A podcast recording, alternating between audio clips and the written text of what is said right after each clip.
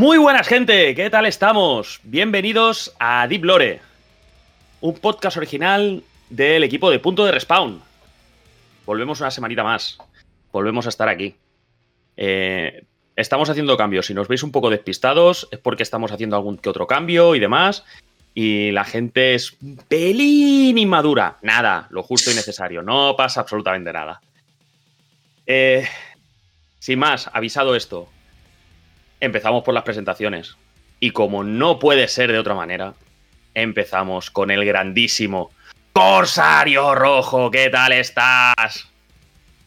Hola, hola, hola. Pues aquí estoy en vivo y en diferido. No, nadie se esperaba eso, ¿eh? No, no, no. no, En, no, en genu- en genuina grabación. Genuina grabación. Pues nada, muy bien. Encantado de estar en el vigésimo programa de este podcast.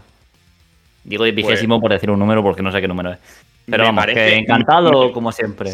Eh, si contamos, Si contamos. me parece que es el vigésimo. A, a- a ver, yo, yo lo sé porque lo he contado antes. Pero era para ver sí, si sí, tú, sí. como, como aquí presentador, estabas loro. Pero veo, veo que los años pesan. Así que. No, pesan muchas cosas, Corsario, pesan muchas cosas, no solo los años. Sí, sí, que le pregunten a Spider-Man, en fin. Hombre, déjalo, déjalo, déjale Spider-Man.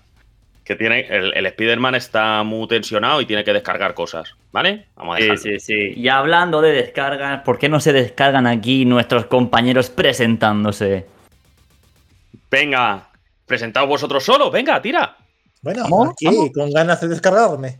Muy buenas, ¿qué tal? ¿Cómo estamos? Eh, soy Cristian, un placer como siempre, con ganas de ver a Corsario de- descargándose. Y nada, a disfrutar del vigésimo programa.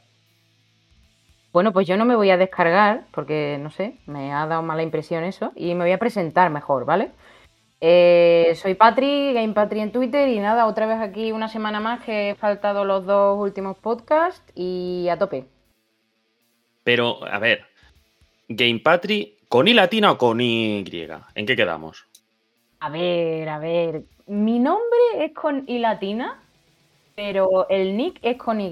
Ahora, ¿que lo quieres poner con I latina para darme por... Venga, te invito, pero luego las consecuencias... Nah, nah, Hombre, nah. hombre, pues ya que estamos, ya que estamos así, ya que estamos diciendo el Twitter y tal, yo soy Guillermo en Tinder, ¿vale? Esa sí que no me la esperaba, digo, pero no- a ver, ¿por dónde va a salir si ya es Corsario Rojo? Claro. Ay. ¡Ay, goloso! ¡Goloso! Pero una pregunta, Patri, ¿es Spider-Man o Spider-Man? Eso ya lo veremos en el próximo capítulo, que se estrena el 20 de octubre. ¿Spider-Man o Spider-Man? Si, si tú eres yo, ¿cómo voy a ser yo hablando conmigo mismo? Qué grande. qué- Bueno, bueno, bueno, bueno que ha venido Sigmund Freud aquí. No, no, qué qué grande. Qué grande Borja Pavón. Qué grande Borja Pavón. Buenísimo, Borja. Sí, sí. Bueno, que ya hemos dicho, ya hemos presentado y demás. Toca. Oye, oye, oye. Me toca el sumario. falta el tú, presentador, Tío, colega, tío. yo. Colega, Claro que sí. tío, que te enrollas a hablar de Spider-Man y de descargar cosas de señor mayor, tío, y te olvidas ya la cabeza, No. colega. ¿Quién No, eres? Uno ¿Quién se olvidan, uno se Yo olvidan no me- de decir los lanzamientos. Que la y otros IA se de- presente. Yo no, yo no me presento porque, porque yo estoy aquí ya. Yo no, no, no- Claro no- tengo esa costumbre. no tengo esa costumbre. Entonces, bueno, que ya sabéis, que ya sabéis que soy Edu. Que, que si me escucháis, si me habéis escuchado en todos los puñeteros episodios, ya sabéis quién soy. Que soy Edu, que aquí estoy otra vez una semana más, intentando imponer un poco de orden, porque esto no hay manera. Me, me empiezan. Además, hoy estamos haciendo el podcast, lo- nos estamos viendo las caras Claro. y me están haciendo señales raros. ¿Sabes? Me están empezando a señalar para abajo, para el lado, no sé qué. Pero claro, es que el pobre Cristian no entiende que tal y como lo tiene él organizado no es lo mismo como lo tengo yo organizado. Es verdad. Entonces a mí, a mí me sale de una manera y a él le sale de otra. Así que a lo mejor me quiere señalar a Corsario y me está señalando al bueno de Craig. Ah, bueno. Yo como no veo a ninguno, Hace es lo bien. bueno. Hace bien, Corsario. Dicho esto, Corsario, haznos el sumario, va. Edu. Venga, yo te lo hago. Ay, bandarra. Ay, y, y, y tu macarra. no sé qué has dicho. ¿Has dicho bandarra? Bandarra. Aquí se Madre dice, mía, aquí son, se dice términos, mucho. son términos de castellano antiguo, no entiendo. Aquí Bueno, hablamos de fin. videojuegos y de filología, ¿vale? Las dos cosas se hablan perfectamente. O sea, Sí, sí, sí. Tenemos ¿Es una filóloga. Filología. Filo- ¿Pinto cómo? ¿No? Que hagas el sumario, Corsario, no te Que enrolles. quite las gafas que no tengo que us- usar. Venga, vamos allá. Ahí está Patri con sus gafas. Podemos empezar el sumario. Hoy tenemos unas noticias que son nefastas, horribles, te dan depresión. No sé qué es peor si leer el manga de Berserk o escuchar estas noticias, pero van por ahí los tiros. Así que preparad los pañuelos porque vais a llorar. Y después de eso, hablando de llorar, pues vais a tener unos lanzamientos que luego, que luego, madre mía, cuando diga los lanzamientos vais a llorar y diréis, ¿y por qué Corsario dice que vamos a llorar? Por la cartera, porque no vais a tener dinero para comprar los lanzamientos.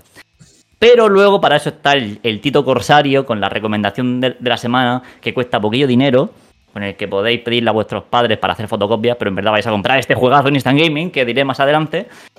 Y luego, además, os diremos en qué estamos perdiendo nuestro tiempo, a qué estamos jugando. Y después, fin. Perfecto, Corsario, perfecto. Te lo has apuntado. Lo has hecho perfecto, lo has dicho perfecto. El fin a lo mejor te lo podías haber ahorrado, pero bien, bien. Te lo compro, Mira, va. No, no, Bien. no, mira. Yo en plan. yo- bien.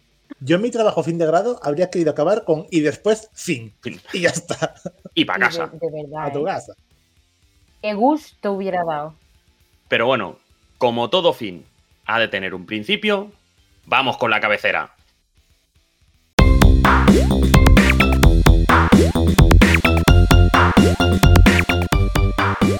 Estás escuchando Deep Lore, un podcast original de Punto de Respawn. Que empiece el juego.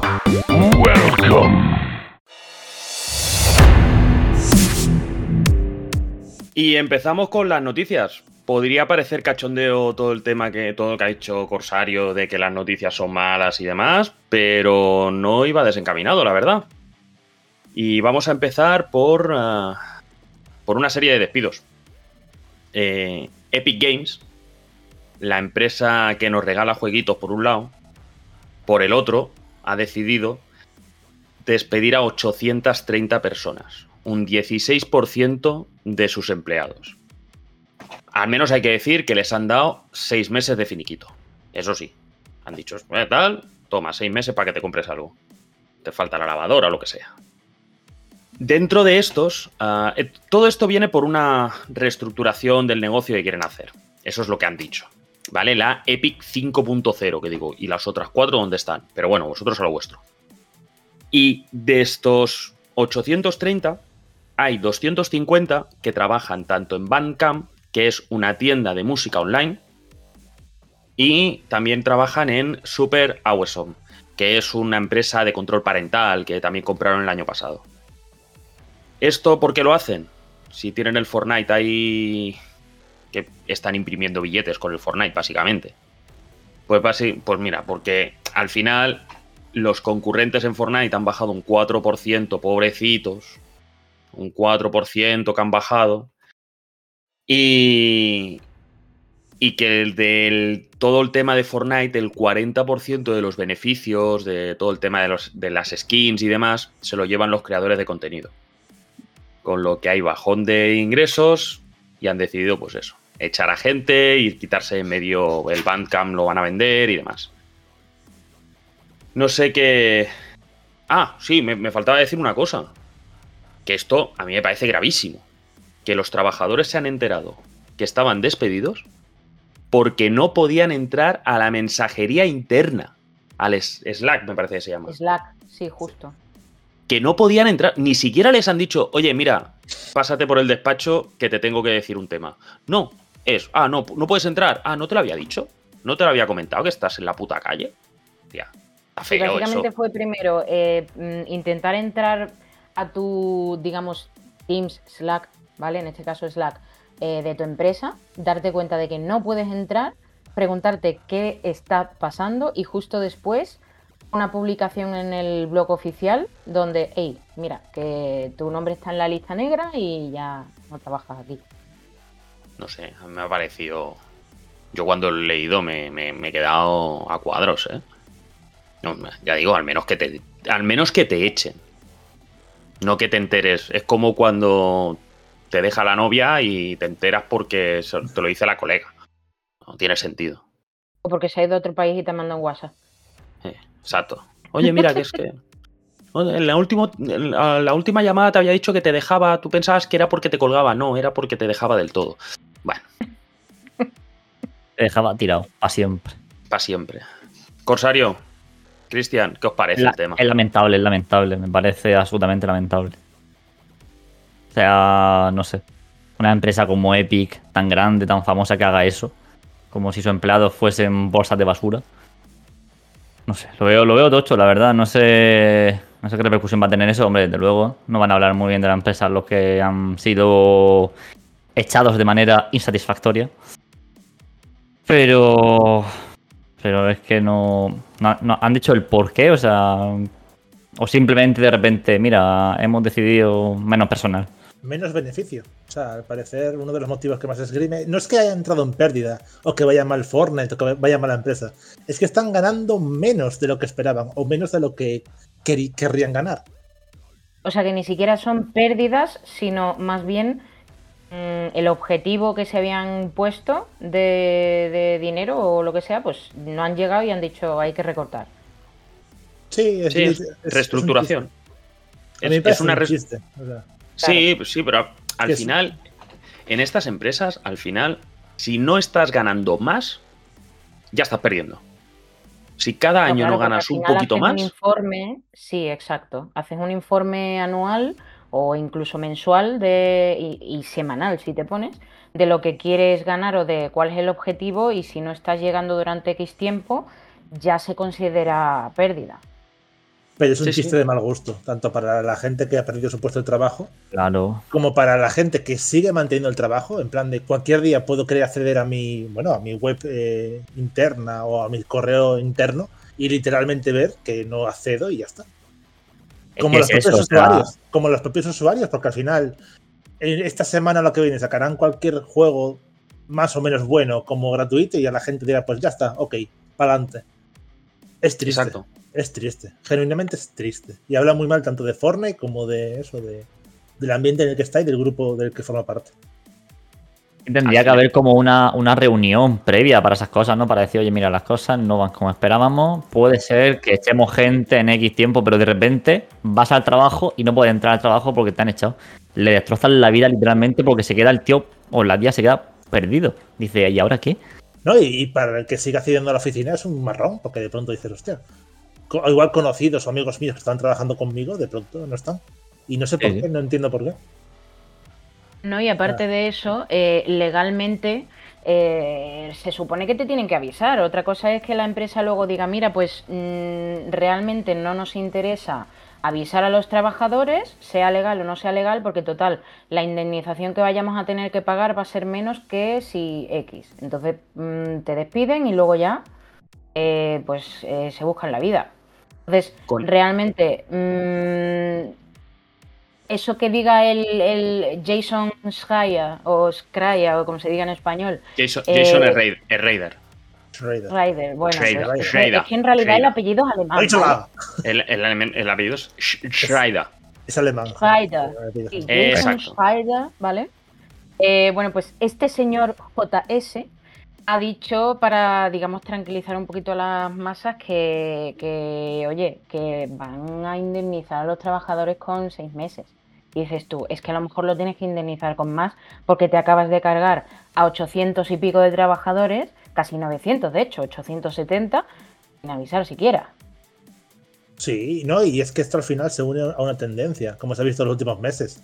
Quiero decir, hay un reporte de la revista Kotaku que habla de que en este año, por ejemplo, ha habido 600 despidos en Unity, 60 en Ubisoft, 46 en Riot Games, 30 en CD Projekt. Y eh, vamos, en estos días también Naughty Dog también ha anunciado que habrá despidos. Que es un no parar este año.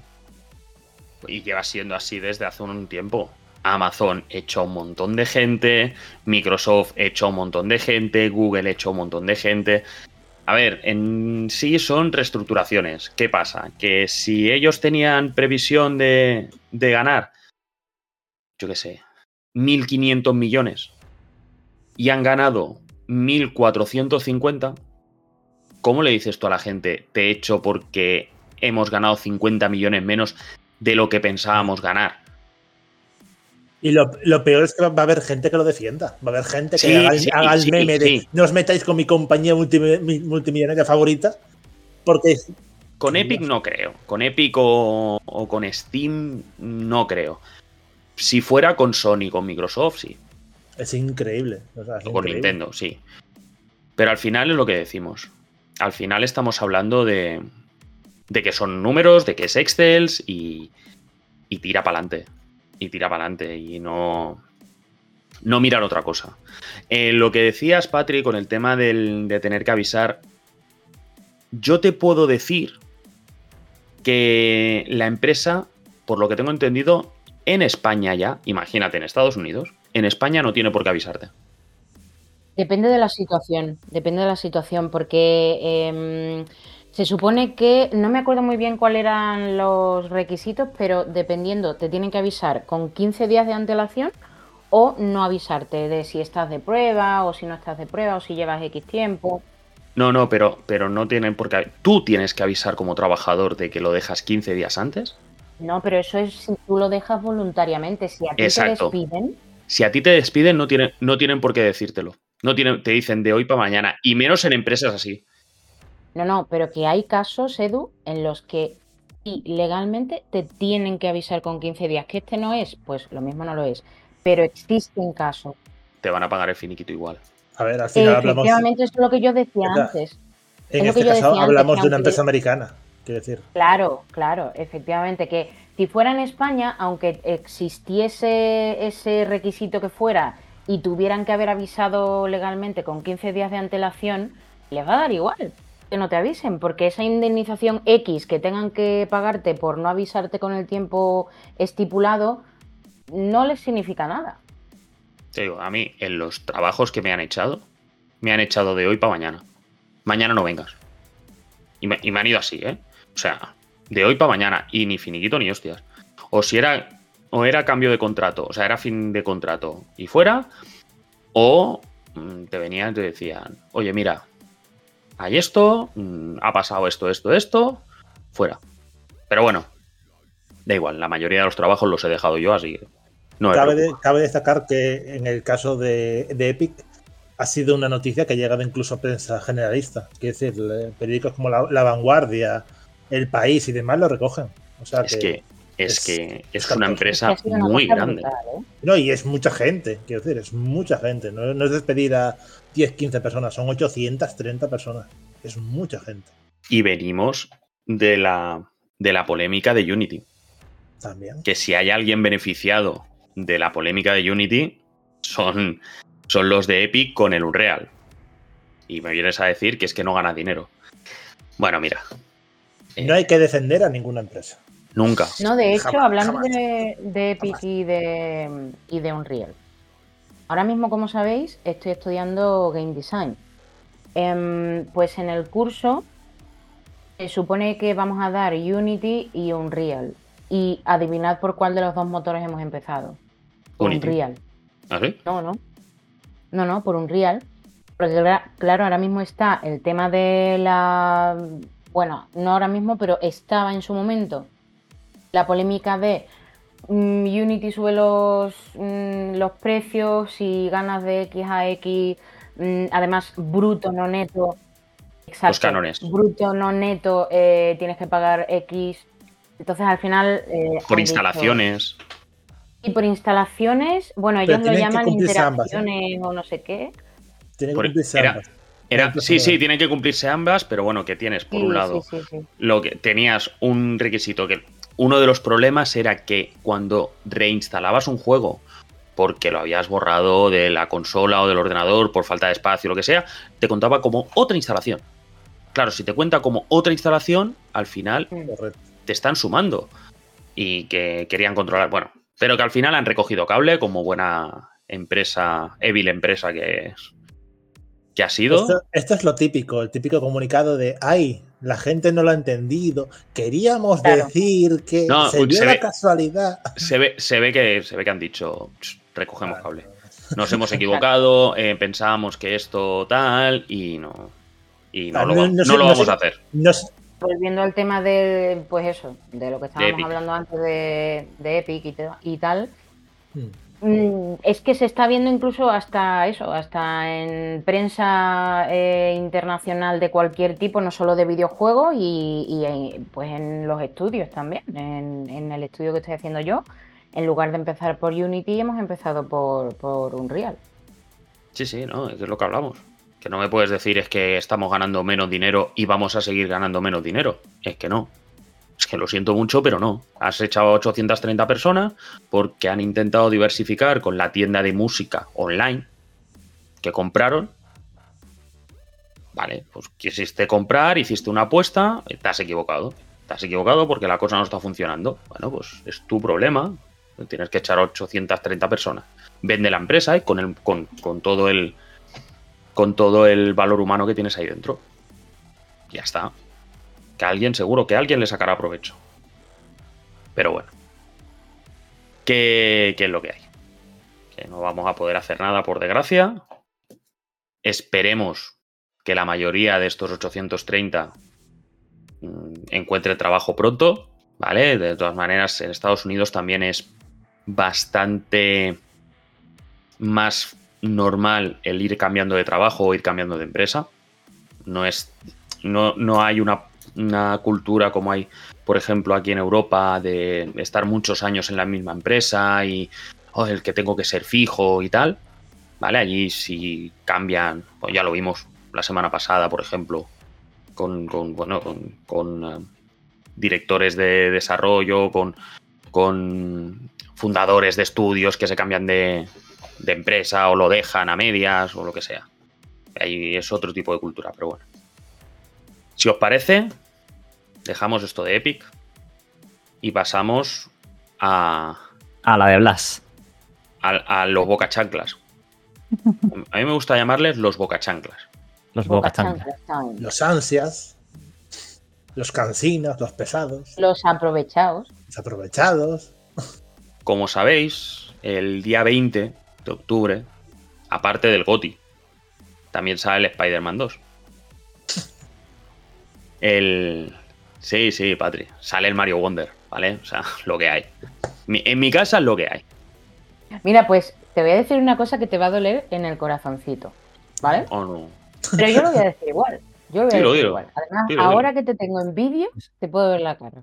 Díselo, reina. Apaga la cámara, Edu. Primero, este mes iba a comprar, aparte del Spider-Man 2, Spider-Man Spider-Man, eh, iba a comprar el Sonic, pero luego lo cambié por el Mario Wonder, porque dije, a ver, me mola un montón Sonic. Yo siempre, como dijimos en aquel podcast, yo soy más de Sonic que de Mario, pero es que la verdad es que Mario Wonder tiene pintaza. ¿Qué pasa? Que luego he dicho, nah, nah, me voy a comprar. ¿Por qué? Porque eh, prefiero esperarme a ver qué pasa. ¿Por qué? Porque yo creo que el GOTI va a ser Spider-Man 2.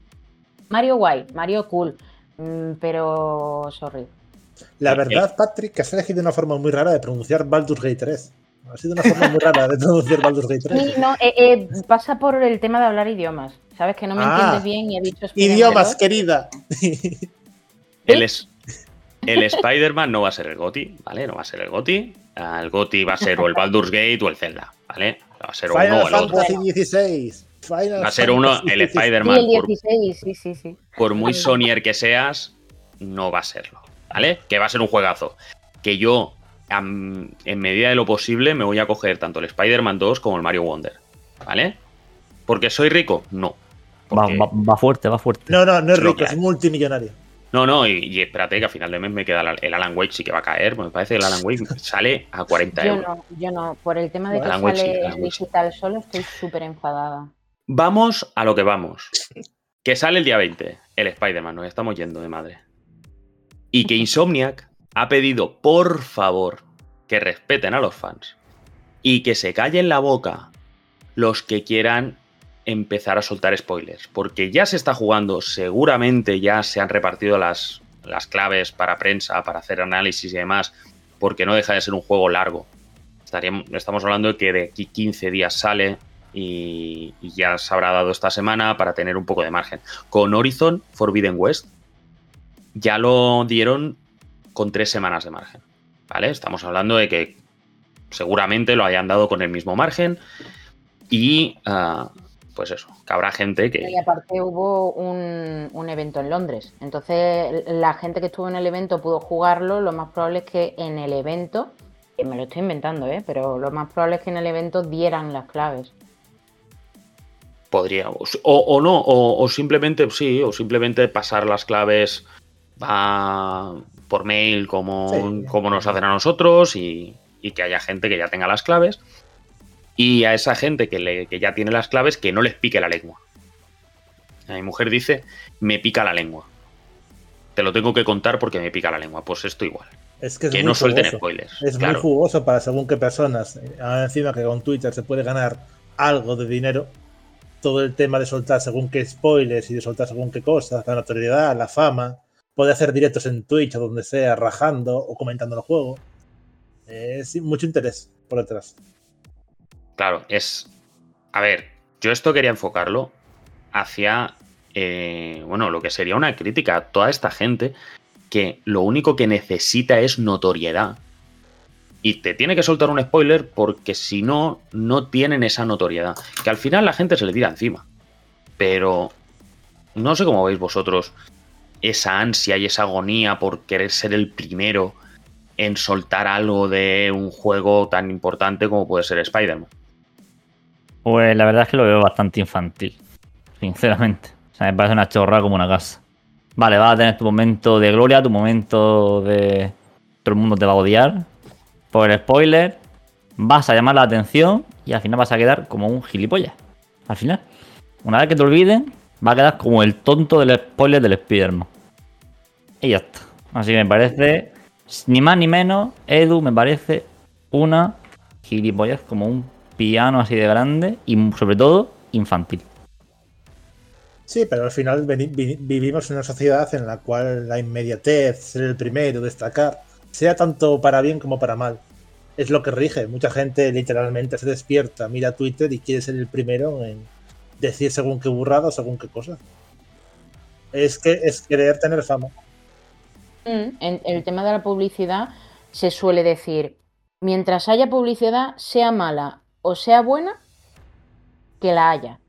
Y eso quiere decir, la gente esta que, mm, yo qué sé, imagínate, alguno de los que haya ido al evento, puede ser que tuviera algún tipo de información y la haya querido filtrar, o amigos de, o lo que sea, dicen, yo tengo una cuenta de Twitter, un canal de Twitch, lo que sea, y pues como no tengo tantos seguidores como me gustaría, como sé que tengo entre mis manos una novedad brutal que no tiene casi nadie, la voy a soltar yo para que todo el mundo venga a visitar mi canal y les gusten o no los spoilers, lo van a ver.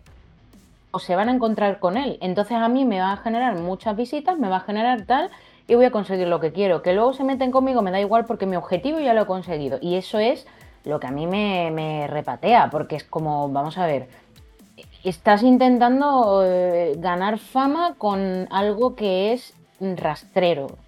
Porque estás jodiéndole la, perdón por la palabra, pero vaya, estás jodiéndole la experiencia a mucha gente que no quiere saber nada del juego hasta que lo juegue. Hay gente que ni siquiera se ver los trailers. Edu levanta la mano. Yo no, me- yo no me he visto ningún tráiler del Spider-Man. Me vi aquel que, que sacaron en el showcase de aquella misión que salen con el lagarto y tal. Y no me he visto nada más. Y no he visto nada más porque no me interesa. Lo mismo con el Alan Wake. Yo el Alan Wake me lo voy a comprar. No necesito ver ningún tráiler. Sí, No ya- tengo ya- ansia por ver ningún tráiler. Ya te lo han vendido. O sea, ya es un juego que está. ya- está pagado. Tú ya A has mí me lo, me vendió. Espera, ¿dónde, ¿dónde está? No tengo por aquí, me cacho los minkies. Nah, pero es que al final es eso. Es una cosa que ya también ha pasado con cada última película de los Vengadores. Este con- me vendió el no. 2. Este me vendió el 2. Es que es así. Bueno, este no, el de. No, la gente no lo ve, pero está enseñando la Alan Wake de PlayStation 5. Eso iba a remasterizado. decir, Bueno, digo, el- vamos a narrar lo que está enseñando Edu por cámara. Sí, lo que pasa es que estoy, buscando el otro. Estoy buscando el otro. Eduardo se estira. Eduardo, mira alrededor. Está buscando el otro. Tienes ya El- el 2. Te lo han dado a ti ya. No, tengo, tengo el Alan Wake, tengo el Alan Wake en físico en la Xbox. eh, la Xbox 360, me parece que salió. Primero en punto de respawn. Y lo, lo tengo.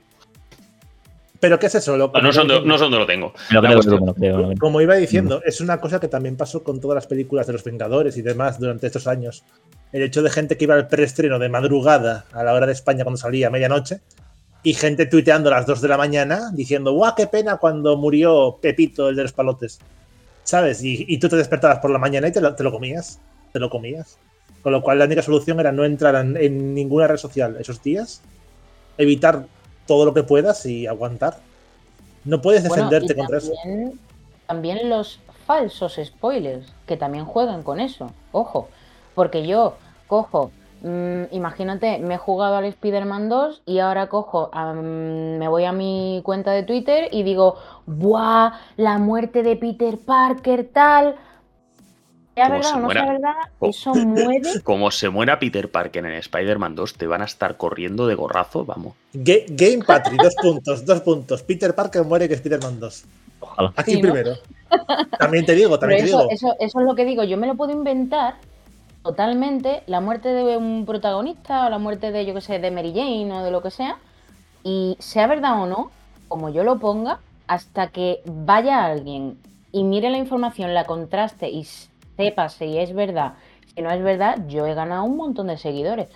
Horrible, me parece una estrategia horrible y Es- espera, espera, espera, espera. ¿Realmente has ganado un montón de seguidores? Porque, a ver, ¿cuánta gente conocéis vosotros que se haya hecho famoso a base de spoilers y que siga manteniéndose fam- siendo famoso? Ninguno. Aplicado, aplicado al mundo del, del deporte, hay gente que ha hecho una carrera como, de- ¿sabes? Como experto periodista deportivo a base de inventarse trolas, mentiras, soltar, ¿sabes? Eso es otra movida. Eso, decir- eso es, ot- eso es otra movida. Eso es otra movida. Porque eso. la gente. O sea, no estamos hablando de algo. Un spoiler es. Te están destripando algo. Pero sea verdad Eh. o mentira. O sea, el punto no es, quiero decir. No, no, lo- no. Yo te, yo te hablo de soltar el spoiler. De gente que se haya hecho famosa por soltar un spoiler de algo. O por soltar varios spoilers de varias cosas. Y que se haya mantenido ahí. En el deporte no sirve. Deporte Vale. no sirve porque al final que te vengan y te digan, em, yo qué sé, Mbappé está fichado, que esto alguien, a lo mejor alguien lo ha escuchado decir de alguno. No, no, no. el- Mbappé está fichado desde hace meses, que fuera mentira, han ganado seguidores y después ni han rectificado ni nada, han pasado porque, porque la gente está como está. Y yo creo creer que, lo que en, los videojuegos también pasa. Yo creo que hay gente que se, me- se ha reinventado una trola, yo qué sé. Aloy muere en el segundo juego de tal. Peter. Parker muere. O sea, quien quiera se lo inventan, lo ponen en Twitter, tienen sus 20, 30 mil me gusta y gente mandándolos a la mierda e insultándolos. Y para adelante. No claro, sé. porque aparte de que se gane Ah. o no se gane seguidores, porque a lo mejor haces eso, ganas seguidores, luego la gente eh, se entera de que es mentira o lo que sea, pierde seguidores, pero la visibilidad ya la has tenido ahí. Y el odio, Pero- simplemente el Pero odio. sea, pero sea verdad o sea mentira. Yo no estoy entrando en si el spoiler es verdad o es mentira. Da igual. Soltar un contenido de este tipo. Al final, no estamos hablando de algo que tú necesites tener ah, información privilegiada de algún tipo y que no se pueda comprobar porque es que me lo ha dicho fulanito, me lo ha dicho venga. No, me he puesto a jugar al juego y ha salido esto. Me he puesto a ver la película y, he visto esto. Y ya está, no es... Tú te pones a ver la película y consigues lo mismo. Con lo que decíamos del símil futbolístico, por ejemplo, yo no me voy a enterar de quién está interesado, o sea, en quién está interesado el Gerona, que lo tengo al lado de casa. Pero no me voy a enterar, porque yo no tengo el contacto, yo no os conozco, no puedo tener el contacto, entonces no. A mí si me viene alguien y me dice, oye, pues mira, pues el Gerona quiere fichar a, yo qué sé, a quien sea, me da igual, ¿vale? Quiere fichar a este, vale. ¿No lo ha fichado? No, porque al final el, eh, había unos flecos, había unas, unos- unas historias, el, el variable no estaba... Ya está, se inventa otra trola y fuera. Pero también os pregunto, ¿no pueden controlar las empresas quiénes son los que destripan los juegos? ¿O qué copias han sido las que ha podido jugar gente que no tenga un contrato de confide- confidencialidad a la hora de soltar según qué spoilers? Hombre, yo creo que sí. Quiero decir, Espera, ¿puedes repetir la pregunta? claro, si las empresas no pueden controlar quién filtra las noticias a través de contratos de confidencialidad y demás y ver quién ha incumplido ahí. O sea, a ti te dan un juego para analizarlo, lo que sea, tú se lo das a otra persona, eres tú quien está incumpliendo y deberían poder saber que tú has sido la persona que, ¿sabes? A través del cual ese juego se ha, se ha filtrado el mismo. Se, se puede ver. Vamos. Se puede ver, lo que pasa es que también eh, el que hace la ley hace la trampa. También, imagínate, yo qué sé, tú me dices a mí un secreto. Oye, mira que, no sé, mi silla gamer en realidad no es verde, es roja. Lo que sea. es que te la estoy viendo, es, es roja, vale. La mía es verde, de hecho.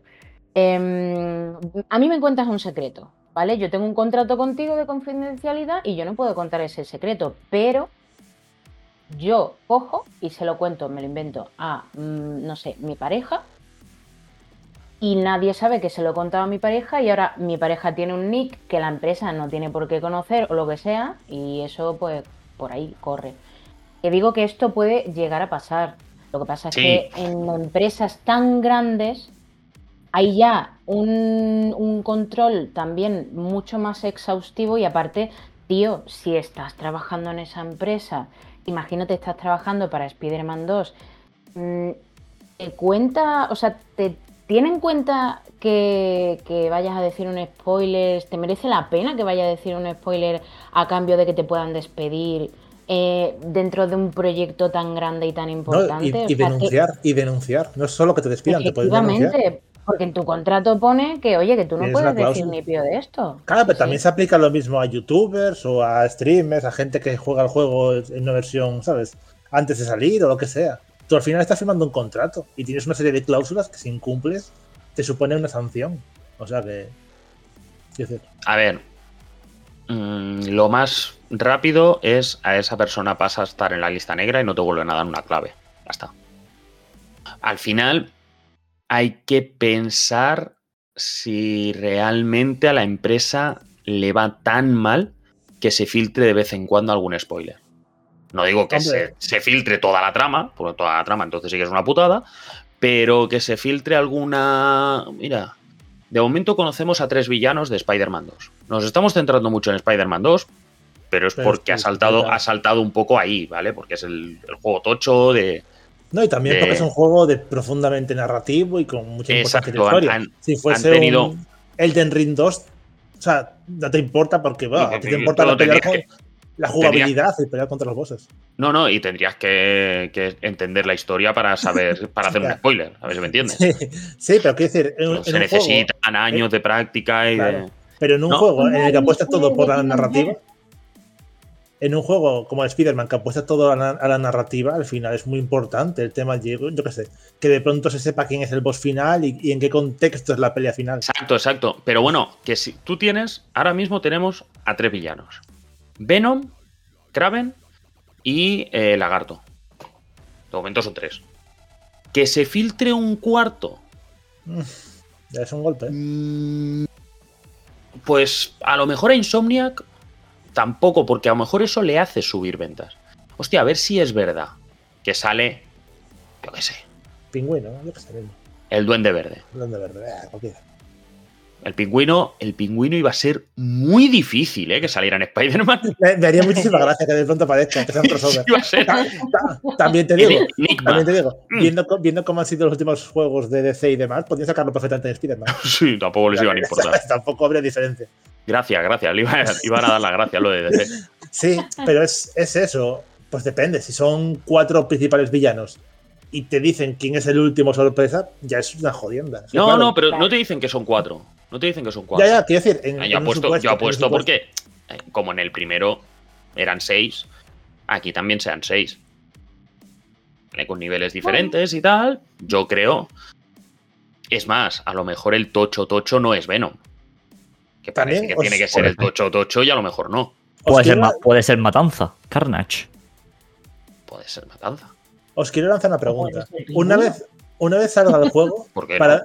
Para darle una vuelta a todo el tema de los spoilers, una vez sale el juego, ¿a partir de qué punto o a partir de qué momento creéis que se puede empezar a hablar del juego? De la narrativa de verdad. O sea, ¿cuándo un spoiler deja de ser grave en el sentido de Es destrozas que para mí, Esa ¿Cuándo? pregunta es muy interesante porque para mí, en realidad, yo esa pregunta no tengo ninguna respuesta. Porque No, ni tú ni imagínate. nadie. No, claro, porque mm, con el ejemplo de antes de, de la película de Matrix, mm, a mí, si me contáis el final de Matrix y no me he visto Matrix, para mí es un spoiler y me jodéis la película porque yo quiero ver la película. Sí, de hecho, pero, todavía no me he tragado spoilers de nada de Matrix. pero ¿vale? En videojuegos. Dime, dime, Edu. no, no, que te iba a decir que si Matrix salió en el 99, Sí, sí. si en 24 años no has visto Matrix, mucho interés por verla no creo que tengas. Estamos hablando, coño, no estamos hablando de un año. No estamos Pero hablando de que ha salido en cine y no ha ido al cine. No, no, pero ese es otro tema. Yo a lo que quiero ir es. Y yo, porque en el mundo de los videojuegos, las películas vale, porque las películas salen en cine, luego te las ponen en streaming ahora, luego lo que sea, y tienes acceso, pero los videojuegos, si tú no los compras, pirateas, eh, no tienes acceso a ellos hasta que no los juegas. Entonces, mm, por X o por Y, porque imagínate, a lo mejor eh, tú te puedes comprar tres juegos este octubre y yo solo me puedo comprar uno. Entonces, si yo quiero jugar, me lo invento, al Alan Wake 2 y tú me cuentas, ah, ostras, pues miras qué tal. mm, oye, me, Sí, ¿cu- cuándo te lo me cuento? la vida. Claro, Sí, la- la- la ¿cuándo, pregunta cuándo es te lo cuento? ¿Cuándo se puede hablar? ¿Cuándo, o sea, yo ahora ju- juego el Spider-Man. ¿En qué momento creéis que podría hablar del Spider-Man 2? Conmigo, si yo me lo he pasado, puedes hablar. Con otra persona que no, se lo haya pasado, yo no hablaría. Mínimo, mínimo, mínimo, mínimo, hasta que haya pasado un año de que haya salido en PC. Porque Spider-Man 2 saldrá en PC. Sí, sí, claro. O sea, no, tengo, claro, es que, es que al tengo final- ganas de, de ese mod siendo requiasno. Tengo unas ganas. Hostia. Va a entrar finísimo. pero es verdad. A ver, un año de margen. La gente de Play 5 ya lo habrá jugado. sí. En principio, los, los fans acérrimos ya lo habrán jugado. Y, y los de PC, pues el que no tenga una Play 5 y sea fan de Spider-Man también lo querrá jugar en PC. Yo creo. Pero claro, es una respuesta un poco. Así a grosso modo, no lo sé. ¿Y tú, Corsario, cómo lo ves? El tema de los spoilers, yo es que no suelo contarlo, por supuesto, vaya. O sea, yo estoy un poco de la parte de Edu de. De, por ejemplo, en películas que tienen chorro- chorrocientos años, como Star Wars, eso de Yo soy tu padre, spoilearlo a día de hoy. Y que la gente diga, ay, spoilers, como, tío, te meto una hostia con la mano abierta, ¿sabes? O sea, eres tonto. Eh, han, pasado, han pasado más años de los que vas a vivir. Os cuento un spoiler de, de Troya. Mira, veréis, hay, hay un caballo muy guapo. ¿sabes? Claro, claro. Es que, es yo, yo que sé, a mí, por ejemplo, solo me hicieron un spoiler una vez en la vida, ¿eh? Solo me han hecho el un caballo spoiler en es la una vida. piñata. Solo uno. Y fue con mi saga favorita, con el principio de mi saga favorita que es Transformers, Jo. pues con la primera de Transformers. Hostia, Solo me hicieron spoiler en la vida, ¿eh? ¿Es tu saga favorita, Transformer? Es mi saga favorita, yo sé Ah. que la narrativa no es lo mejor del mundo ni nada de eso, pero es mi saga favorita porque es la única saga que todas sus películas me entretienen porque son puñetazos de robots gigantes, explosiones, destrucción, porque está ahí Michael Caine Bueno, El Armored Core que, que ha calado, ha calado. Sí. El Armored Core ha calado. Sí, sí. Claro. es por eso que Transformers y la música y todo es mi saga favorita. Pero no es por hizo. su historia ni nada de eso, ¿eh? No es por. Bueno. Pero Porque a lo que iba. ¿Y qué? Digo, porque te entretiene. Porque me entretiene, ya está. Mi trilogía es El Señor de los Anillos, mi película Brain Dead, pero mi saga Transformers. Pero el tema de los spoilers de, de videojuegos, pues. Es que es, es que es un tema. Es que es un tema delicado, ¿eh? La gente, por mucho que digas, por mucho que digáis que no haya spoilers, va a seguir habiendo spoilers, va a seguir gente que se va a dedicar a hacer spoilers y a joderle a la gente porque no tienen corazón y a ellos le han jodido y dice, pues ahora que me han jodido voy a joderle al mundo. Yo me Y quiero se joda. imaginar, El- yo me el quiero 20%. imaginar, yo me quiero imaginar ese niño pequeño en el colegio, en finales de los 90, que llegó al recreo y de pronto le dice, mira, te vas a pasar el Pokémon original. ¿Sabes quién es el campeón? ¿Sabes? y a partir de ahí para adelante.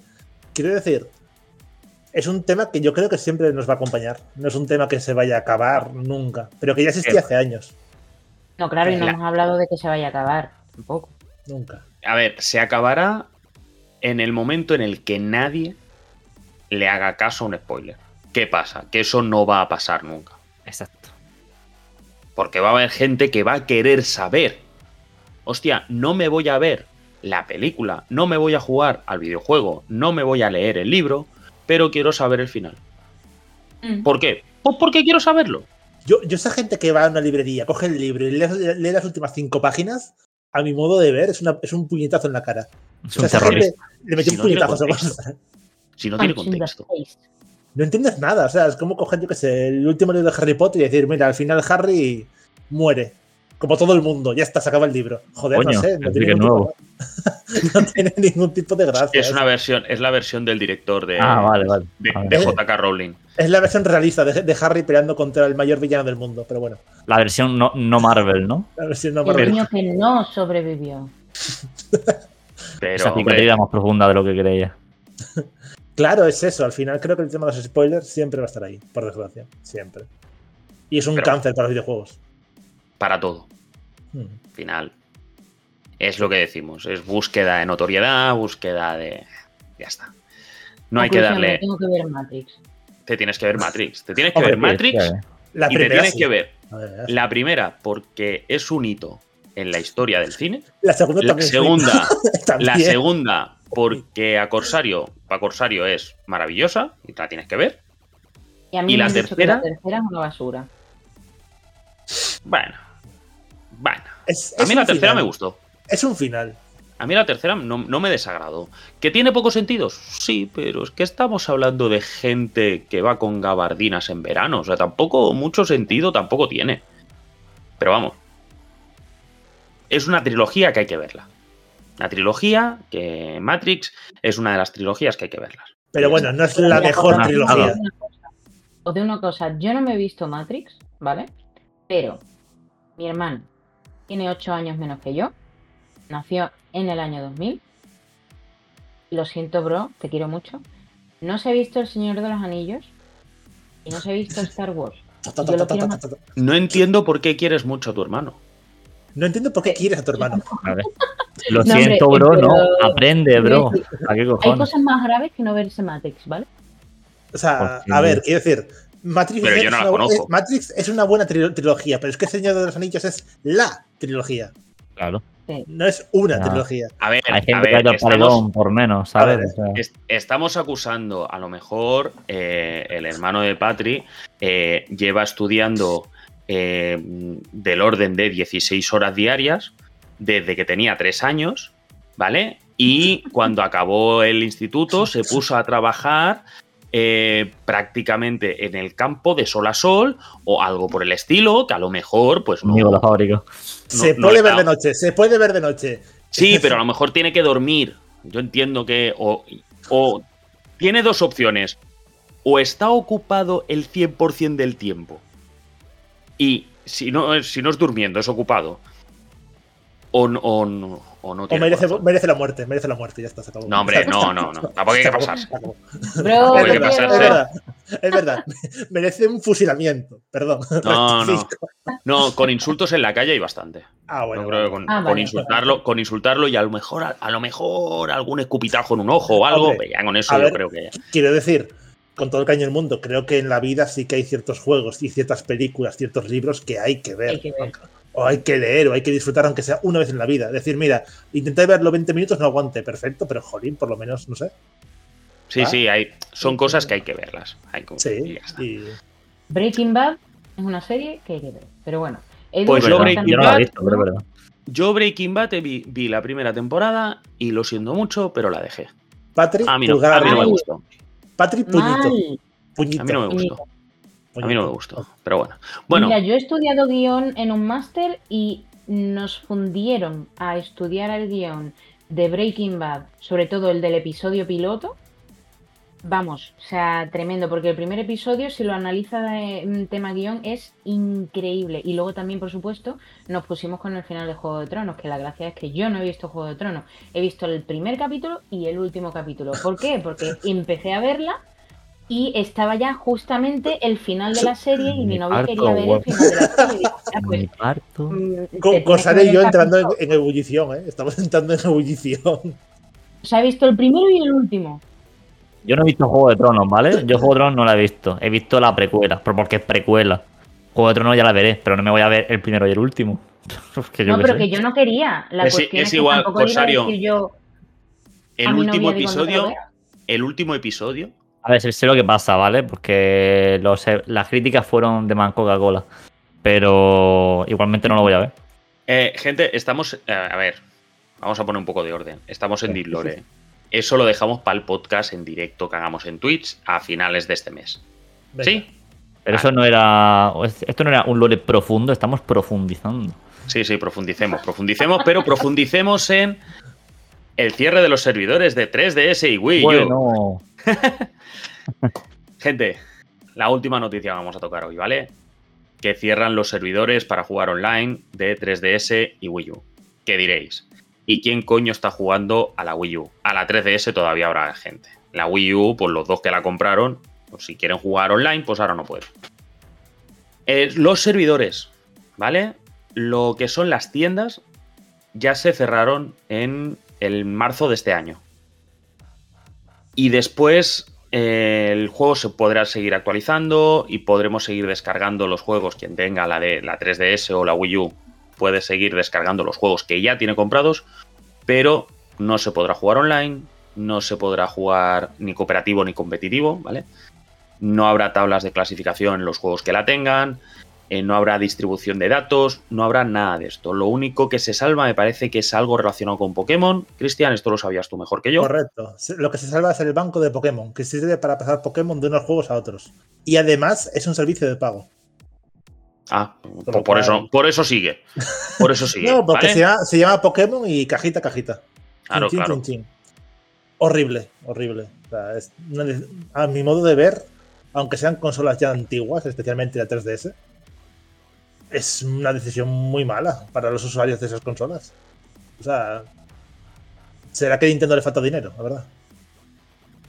Sí, pero es que estamos hablando de que el coste que le puede repercutir mm, en contraposición a los beneficios o a la gente que esté que esté jugando todavía online, no sé yo hasta qué punto. Bueno, no creo que Nintendo se caracterice por tener poco dinero ni por hacer juegos que, se- que les cueste también mucho dinero. Eso sí, Quiero en eso, decir, en eso estamos de acuerdo. A ver, si lo hace otra compañía, la gente estaría ahora mismo prendiendo fuego a internet. Pero es Nintendo y bueno, se le pasa. No sé, es como si de pronto Sony decidiera que hasta la Play 5 todo el resto de consolas desaparecen. Adiós. Sus juegos y lo que tenga, fuera, no existe. O bueno, no sé. Eh, es lo de siempre, creo que hay no diferentes nada, varas, Nintendo varas de medir. Hay diferentes varas de medir según sea Nintendo u otras compañías. Y ya luego aparte EA, Ubisoft y demás. Pues bueno. Pero no pasa nada, no pasa nada. Nintendo ha sacado Animal Crossing de Lego. Do- dos de las cosas que más, que más pereza me pueden dar, ¿eh? No, no, desde luego. O sea, por, por eso te digo, estamos hablando aquí de no, es que cierran, per- mm, pierden dinero, cierran tal, mm, te sacan un juego de Animal Crossing de, de Lego. Hombre, es que a mí poner en la misma, en la misma frase perder dinero y Nintendo me hace bastante gracia. Lo que hemos hablado, lo, que hemos hablado antes de Epic Games, ¿vale? Sí, no sí, es sí, por sí. perder dinero, es por no ganar más que el año pasado. Claro. Y me hace gracia que en el caso de Epic saliese en medios generalistas y el caso de Nintendo pues sea poco menos que pie de página de según qué prensa. No sé. La verdad. Yo creo que ya es porque Nintendo y su eh, forma de trabajar, pues no nos sorprende tanto, ¿no? Es decir, entre que no bajan los precios de los videojuegos porque creen que el, el valor no, no se debe perder y tal. Bueno, supongo que es más impactante el tema de Epic que el tema de Nintendo porque para ser Nintendo no es mucha novedad, por así decirlo, ¿no? Bastante tóxico, ¿no? La definición de una relación entre Nintendo y sus usuarios. O sea, quiero decir, en el sentido No, de que. yo lo digo porque realmente la, la gente, porque yo soy, como ya sabéis, más de PlayStation, de ordenador, tal. Pero tengo la Switch, me la compré y estoy deseando tener un catálogo mayor de juegos, pero no me da la vida. Mm, a mí me gusta mucho la Switch, me mola un montón, me mola un montón Zelda que por fin he podido jugar, me mola un montón la saga de Pokémon, etcétera. Pero claro, sí que es verdad que hay cosas o maneras de funcionar de Nintendo que pues yo prefiero mil veces ordenador, Play o lo que sea, en cuanto a precios, por ejemplo. Entonces, bueno, cada empresa que haga lo que buenamente crea que es mejor, ¿no? Si Nintendo cree que es mejor no bajar de precio los juegos Y hacer esto con los servidores de las mm, consolas anteriores, bueno, pues es su estrategia también. Que estemos de acuerdo o no, yo no estoy de acuerdo, pero A ver, al final también hay que entender que no tienes crossplay entre Wii U y Switch, por ejemplo. Los juegos tochos de Wii U ya los han pasado a Switch. O, o si no todos, la mayoría. Eh, en la Switch también, tanto la Switch normal como la Lite, se han comido el mercado de 3DS. Entonces, se puede llegar a pensar como una evolución más o menos natural. No, sí, sí, por ahí estoy de acuerdo. Lo que no estoy Ah. de acuerdo es, por ejemplo, yo creo un juego que es única y exclusivamente online. Y ahora, dentro de X años, a ver, si no tengo jugadores, ok. Pero, Es que el tema es ese. que claro, quiere- claro, En la Wii U, en la Wii U ya no la compraron cuando era la consola de Nintendo. imagínate los jugadores que habrá ahora. Claro, ahora, ahora no, no puede Pero haber es, nadie. es verdad que en el caso de la 3DS es bastante distinto al de la Wii U. 3DS es otro eh, Claro, o 3DS sea- es otra movida. La Wii U es una consola que nació muerta. Tal cual. No nació sin vida ya. Nació con- Nació muerta. Fue, una- fue Sí. un aborto, nació muerta. Bueno, según, a, se- a según qué persona de Nintendo le preguntes, creo que alguno pensará que casi sí, ¿eh? Que fue un error espantoso. Fue, el- un error de un error de marketing. Sí, sí. Y en el No, caso, de, no la, supieron venderla. en el caso de la 3DS es una consola que a día de hoy aún sí se juega bastante. No tanto en España, porque en España somos muy de Sony. Y digo somos como parte del colectivo España. Pero en otros países juegos como el Pokémon Sol, Pokémon Luna y demás aún se juega bastante. Y aún hay bastante gente que usa el online para tanto para tener combates Pokémon como para pasarse Pokémon y demás. Bueno, eh, Nintendo al final decide lo que mantener y lo que quitar. Y, lo único que podemos hacer es dar nuestra opinión. En mi caso me, me apena, sinceramente. Pero bueno, es una cosa que, como decía Edu, se podía esperar. Pero no creo que deje de ser triste o algo negativo para al final para todos. Claro, el hecho de que sea la evolución natural, que verdaderamente lo es, no deja de ser una noticia triste también, porque todavía quedan jugadores ahí, sobre todo em, los nostálgicos, los, los que les gusta coleccionar. De hecho, yo, una de las asignaturas pendientes que tengo es comprarme una Game Boy Color, porque yo de pequeña no la pude disfrutar, porque todo el mundo tenía una Game Boy Color y yo tenía la Play. Pues Nadie justo hoy, justo hoy estuve en una tienda de juegos retro aquí en Oviedo, preciosa, súper bonita, y tuve en mi mano Game Boys Color y va, mola un montón. Es que de hecho yo se la llegué a pedir a una amiga porque me la enseñó como diciendo, mira, la tengo aquí guardada en un cajón muerta de risa y yo se me abrieron los ojos y dije, pero mujer, pero mujer, préstamela. No, es que mi madre... No, no, ¿qué coño? Préstamela, que la tienes aquí tirada y muerta de asco. Y yo tan contenta me puse a jugar a Pokémon. Sí, sí. Bueno, al final no es lo mismo el tema de la Game Boy Color por tema de nostalgia y tal.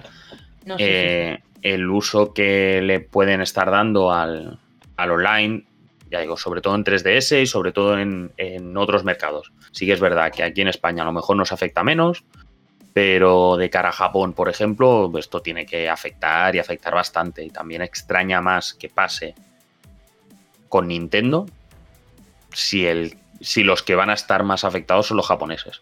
Pero bueno. Sí, sí, sí, es tirar un poco ciertas piedras con- contra su propio tejado.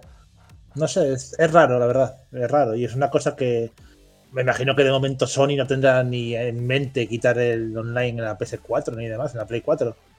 Pero vamos, no sé si ya, por ejemplo, en la PlayStation 3 no se puede jugar, o en el caso de Microsoft en la Xbox 360. No sé si mantienen todos sus servicios online o eso. El- lo, de, lo de 360 te lo podría decir me- mejor Corsario que yo, que tiene el catálogo. El- ¿Se puede jugar online en la 360? Creo que sí, ¿no? Sí. Creo que sí. Es Y en- complicado encontrar a alguien, pero sí. Sí, bueno, pero tienes la opción. Sí, sí, sí, sí. Y Bien. en Sony, yo diría que querían hacer el cierre de las tiendas, pero que al final no lo hicieron, el de Play 3. Y el de la PSP y de la PS Vita, creo. Ahora dudo, no con el de la PS Vita no recuerdo. Si mal no recuerdo, lo que hicieron fue retirar servidores de juegos pero no cerrar, digamos. No, no, el juego. no, no, recogieron cable. Todos también o recogieron sea, cable. pues, eh, tal. Me sorprende porque tanto que hemos criticado justo la, la semana pasada todo el tema de Sony, del Jimbo y demás, al final la primera que se ha atrevido a, a tanto en este sentido es a Nintendo. No, no, no es tan raro, ¿eh? porque al final Nintendo lo que diga no dejen de decirle repala bastante. Sony no, Sony depende más del- de la opinión pública. Nintendo no. Nintendo a los que tiene, a los nintenderos, no te digo que lo van a defender todo, ni que todos lo van a defender todo, pero sí que es verdad lo que has dicho tú, que se les pasan ciertas cosas que a lo mejor no se tendría que pasar. Pero bueno. Respawners, os presentamos Boosteroid, una plataforma de juego en la nube que permite a los usuarios acceder a una amplia selección de juegos, desde los clásicos hasta los lanzamientos más recientes, con un rendimiento óptimo. Los jugadores podrán acceder a su biblioteca en constante crecimiento desde cualquier dispositivo con conexión estable a Internet. Ya no necesitarás tener un ordenador o una consola de última generación. Boosteroid, donde y cuando quieras, en cualquier dispositivo.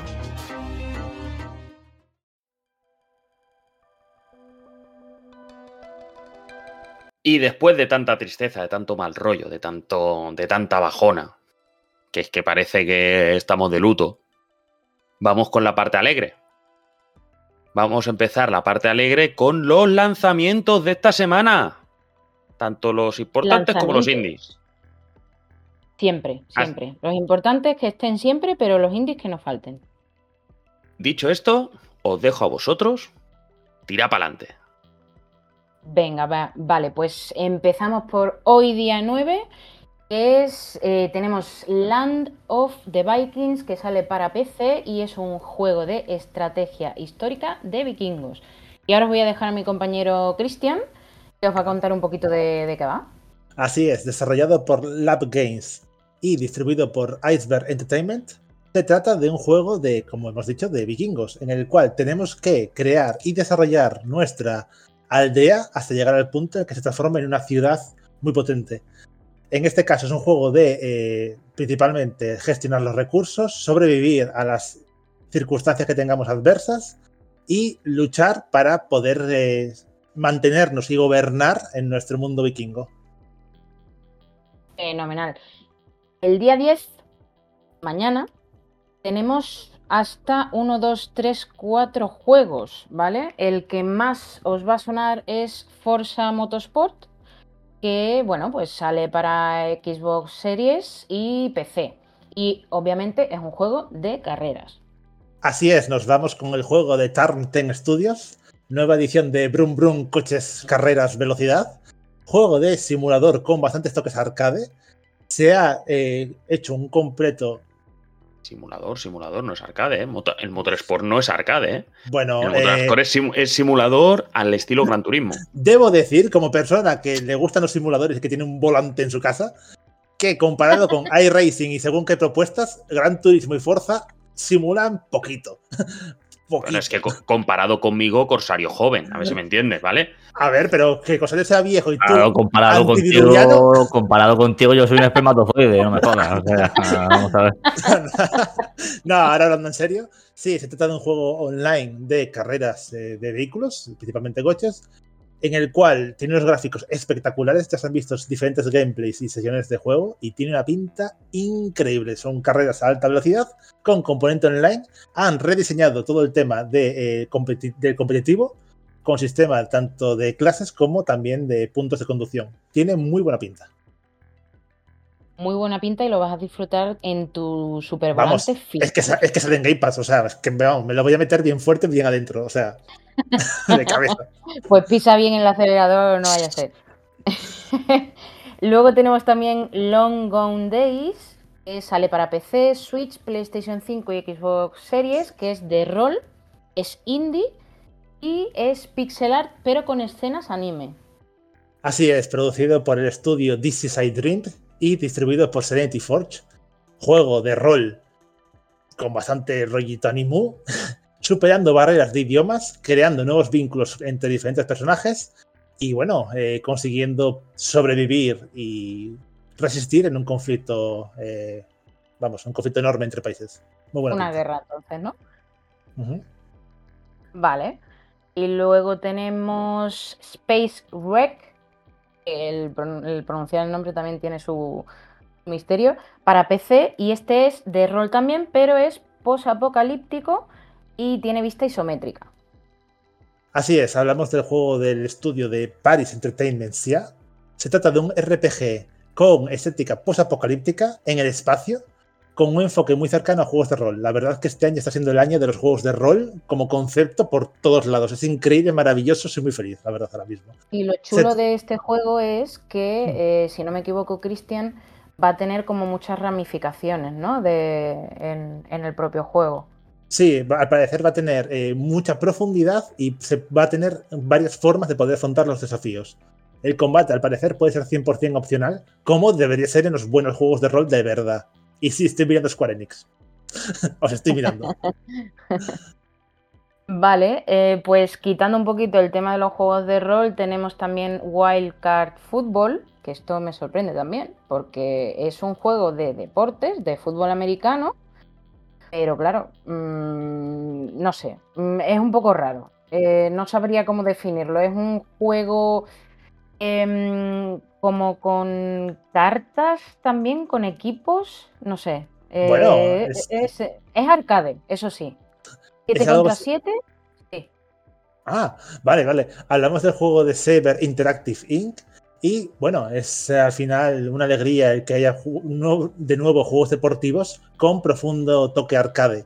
La verdad que en una, en una época en la cual los, los juegos deportivos van a tope con la simulación y el realismo, el que haya juegos con una, con una ambientación más divertida y demás, increíble, la verdad. Igualmente, eh, va a haber una, una larga colección de cartas, hasta 150, las cuales van a permitir eh, van a permitir eh, crear equipos y crear mazos legendarios con técnicas especiales. Fenomenal. Pues nada, un juego como de fútbol, cartas, no sé, raro, pero habrá que probarlo también. Y el día 10 también tenemos... Ah, no, miento. Espera, espera, espera. Esto ya es el día 11, sería Total War Pharaoh, es para PC, es de estrategia en tiempo real y es histórico. Así es, el juego eh, desarrollado por Creative Assembly y distribuido por Sega se trata de una entrega de la famosa, de la famosa saga de juegos de estrategia ambientada en el Egipto y con acontecimientos que amenazan el, tanto, bueno, tanto la, la cultura como el propio país. Un juego que tiene bastante buena pinta con, lo, como dijo mi compañera, muchos toques de acción en tiempo real. Y además la saga de Total War, dentro de lo que cabe, eh, tiene ya cierta fama. ¿Cómo se va a Em, estrellar el esto juego? día madre 11 mía? ¿El qué? ¿Perdón? El juego se va a estrellar que flipa. Siendo, siendo solo. Yo he jugado mucho a Total War de, estos, de, de la saga, ¿eh? Siendo solo de faraones, de Egipto. Claro, Edu, es que dos también puntos. depende No, de si te no. interesa la- el tema. Edu, dos puntos. Vamos a hablar de lanzamientos para alegrarnos. Corsario, dos puntos. Se va a hundir, destruir, Se a todo va a ir mal. el. Eh, eh, el Total War se va a pegar una hostia. Oye, pero que no está mal equivocarse, ¿eh? Que no pasa nada, que no pasa nada. Ah, No, Yo no, aquí No, hombre, que a lo mejor, que a lo mejor después te sale, a lo mejor te han hecho algo. Ya está bien, yo qué sé. Pero, oye, a lo mejor, oye, luego no- te equivocas, no pasa nada. Luego, mira a Edu, míralo, en la flor de la vida. O sea, después de todos los errores que ha tenido, se ha construido a él mismo. eh, bueno, a ver. Lo importante es el interior, ¿no? Es un, un libro, no juzgues a un libro por su portada. Pues bueno, Edu. Te quiero, Edu, tío. No me, no, no me expulses. bueno, sigamos con los lanzamientos. Le faltó añadir te quiero, tronco, colega, Bro. bro. Brother. Oye, Bueno. oye, no os copiéis, ¿eh? Vale, pues el día 12 tenemos Haunted House, que sale para PC y es un roguelike de acción y de aventura. Así es, se trata del juego desarrollado por Orbit Studio, distribuido por Atari, el cual será bastante conocido porque eh, te- consiste en ir sobreviviendo contra hordas de demonios en la reinvención del juego clásico de Atari. Con lo cual, nada, los más antiguos, los de huesos amarillos, ya conocerán bastante esta saga. ¿No, Edu? Bueno, tiene por qué, ¿eh? Yo con Atari era pequeño. Por Edu, Ah, bueno. la nada, paliza que le estamos dando también, ¿eh? Bueno, es que pequeño para Edu ver, son no, no, 30 no. años, No, ¿sabes? O sea, sea, A ver, en este podcast se habla de juegos clásicos y habló con una persona que, jolín, ya era, ¿sabes? Ya se ya había era mayor en aquella época. Sí, sí, ya tenía la misma edad, pero clavado. Nada, la verdad que un gran juego que tiene bastante buena pinta y veremos. Sinceramente, sí que lo tenía apuntado como juegos que querría jugar este mes. Bueno, pues el mismo día 12, de hecho, no sé si vas a preferir jugar al Haunted House o al Ay. Lords of the Fallen.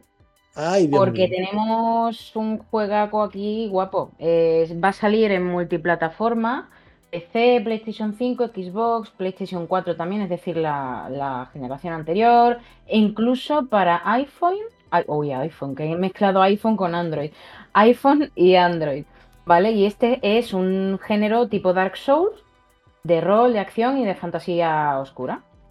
Soulslike de manual del estudio Hexwork y también CI Games. Bueno, es eh, el reboot o, eh, o la vuelta del juego que salió ya hace unos nueve años, si no recuerdo mal, en el 2014. secuela. ¿Secuela directa? Directa, bueno, sí, unos años después, pero sí. Hmm, pues entonces secuela. Gracias por la corrección, compañero.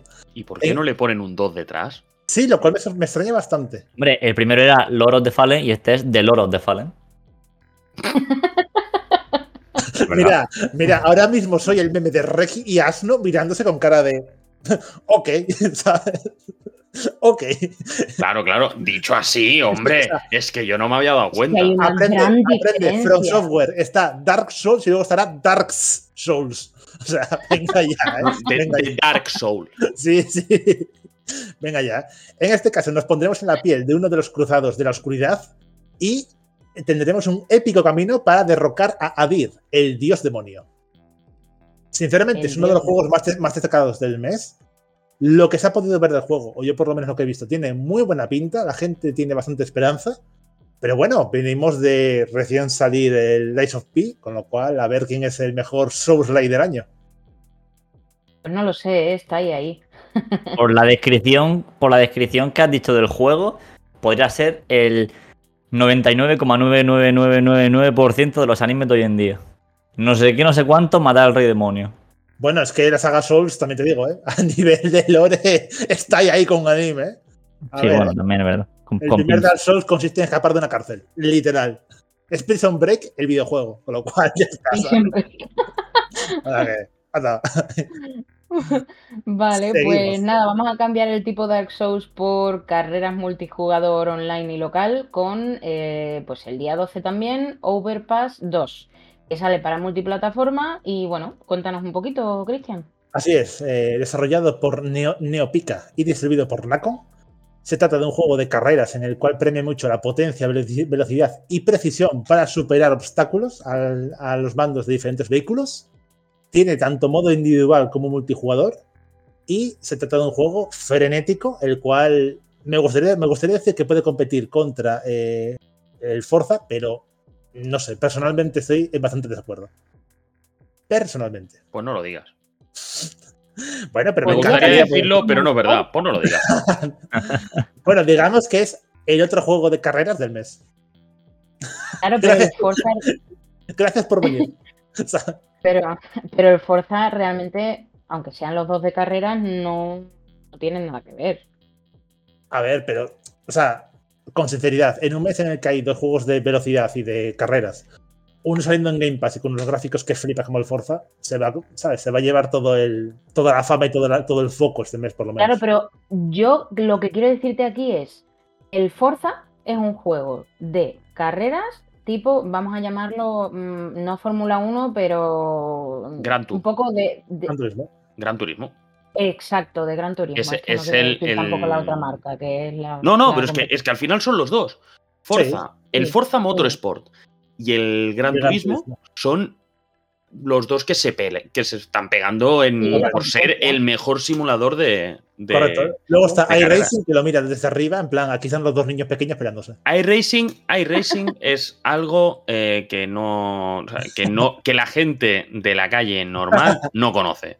Ya está, necesitas un ordenador con condiciones, tienes que jugar con volante, no puedes jugar con, con mando porque eh, te pueden pegar. A los juegos de coche se juega con volante. Me cagas en la mar. Lo que tú, lo que tú digas. Yo el volante, Yo voy a como no me jugar lo con el encima, mando de la Nintendo con el sensor de movimiento. Pues te, te re- te regalo el volante del Mario Kart, que también está. Ay, sí, por favor, gracias. Pero lo que yo decía de Overpass 2 es que no es un juego de carreras Gran Turismo, es un juego de carreras de me voy con un pedazo de mm, car tipo Dakar y mm, a, a la tierra y en plan, ¿cómo se llama la película esta tan famosa, tío? De, de Furiosa. Ah, Mad Max. Mad Max. Eso, eh, juego Acabo de pensar películas de coches, en plan Mad Max. Película de coches. Bueno, vale, sí. Sí, bueno, No, pero en Mad Max sí. Claro, en Mad Max, ahí el desierto con los pedazos de tochos de coches que se han construido, pues al final no es tanto así, pero Overpass mm, no es un gran turismo. Entonces tiene un público diferente. Sí, pero a ver, teniendo en cuenta que es un género no muy generalista, no muy tal, habiendo un gran lanz- lanzamiento el mismo mes, pues bueno, se va Hombre, a llevar sí, todo el sí, como te, como te decía sí. Seguimos. Y nada, el mismo día 12 quedan dos juegos más. Está el River City Rival Showdown, que sale para PC, es de acción, de peleas callejeras, pixel art y 2D. O sea, mm, potencialmente un juego que yo me compraría. Y nada, mm, ¿de qué va? Así es, eh, desarrollado por Arc System Works, se trata del regreso de la saga eh, River City Ransom, siendo un juego que está reconstruido desde cero y se trata de, eh, vi- de vivir eh, historias del pasado con una historia totalmente renovada dentro de la saga. Guay, guay. Y luego el otro es Star Trek Infinite de PC. Eh, Edu está haciendo el símbolo de, de Spock, ¿vale? Que eso es importante. Saludo. Venga, todos, por favor, el símbolo de Saludaciones. Spock. lar- larga y Hay gente, por cierto, que no lo puede hacer, no sé por qué, que no es capaz de, de separar los dedos así. ¿Por por qué Pero no son de el punto de día respawn? 12 sale el Star Trek Infinite para PC, que es, bueno, pues de exploración, de vuelo, sandbox, aquí un poquito de todo. Pero bueno, Star Trek es Star Trek, aquí todo es posible. Se- vale, el- es- se trata del juego eh, desarrollado por Nimble Giant Entertainment y distribuido por Paradox Interactive. Es una experiencia de estrategia para jugar con tu propia historia de Star Trek como líder de una de las principales facciones de los cuadrantes alfa y beta. Es un juego sandbox, como dijo mi compañera Patrick, en el cual podremos crear, bueno, podemos seguir la historia principal o crear nuestro propio camino en este nuevo título de la saga. Guay, o sea que puedes hacer, digamos, una historia principal, pero luego también puedes hacer como buen sandbox mm, lo que buenamente te da la gana. Vale, vale, vale. Pues el día 13 tenemos 1, 2, 3, 4 juegos más. Tenemos Cat Maze, que es un Metroidvania de plataformas 2D y rol. Y tenemos, bueno, los voy a decir todos y luego ya hablamos de cada uno de ellos, si te parece. Vale, vale, vale. ¿Vale? Entonces sería Cat Maze, The Grinch Christmas Adventures, que creo que llega un poquito pronto, porque un juego de Navidad. No, perdona, sé perdona, perdona, perdona. En supermercados ya está todos los turrones y comida de Navidad. No llega tarde. No. No, yo no niego Oficialmente eso. llega niego ahora. eso. Estamos en el mes de Halloween. Ah, mí- venga. Octubre es el mes de Halloween. A mí que me La- dejen de Navidades y de turrones. La de- castañada. ¿Qué coño Halloween? La castañada. Grande Edu. Aplausos. No, no, aplausos no. en el chat. Por ¡Feliz favor. Halloween! ¡Feliz Halloween, grupo! Así que Sigamos, nada, sigamos. bueno, pues tenemos Cat Maze, tenemos The Grinch Christmas Adventures, tenemos, ojo, Corsario, Transformers Earth Spark Expedition y tenemos Werewolf The Apocalypse Earth of the Forests. Eh, me han querido joder para decir todo en inglés. Bueno, pues Cat Maze sale para eh, multiplataforma y los demás también. Todos para prácticamente todas las plataformas. El Cat es un Metroidvania de plataforma 2D de rol, como he dicho antes, y bueno, pues ahora Cristian nos cuenta un poquito de, qué va. Sí, estamos ante la obra eh, desarrollada por Red Black Spade. Es un Metroidvania, ojito corsario, de hadas inspirado en mitos eslavos. Cuentos ancestrales, ahí va a cosa de apuntarlo, cuentos ancestrales que eh, se vuelven realidad en esta aventura, en la aventura de Celesta, una hechicera cuyo coraje guía la guía a través de los caminos y los bosques oscuros en busca de del mundo La de los ruta muertos. perdida, ¿no? Naf. A- Naf, el camino perdido hacia Naf, el mundo de los muertos. A ver, todo el tema de la mitología nórdica y eslava, cuidado, es un tema, ¿eh? mola que flipas. O sea que un Metroidvania con estas características puede estar bastante bien. De hecho, mm, creo que está habiendo una pequeña tendencia de crear contenido, no solo juegos, de mitología eslava tras el hype que hubo y el este que hubo con la mitología nórdica. Entonces, a lo mejor por ahí va la cosa también.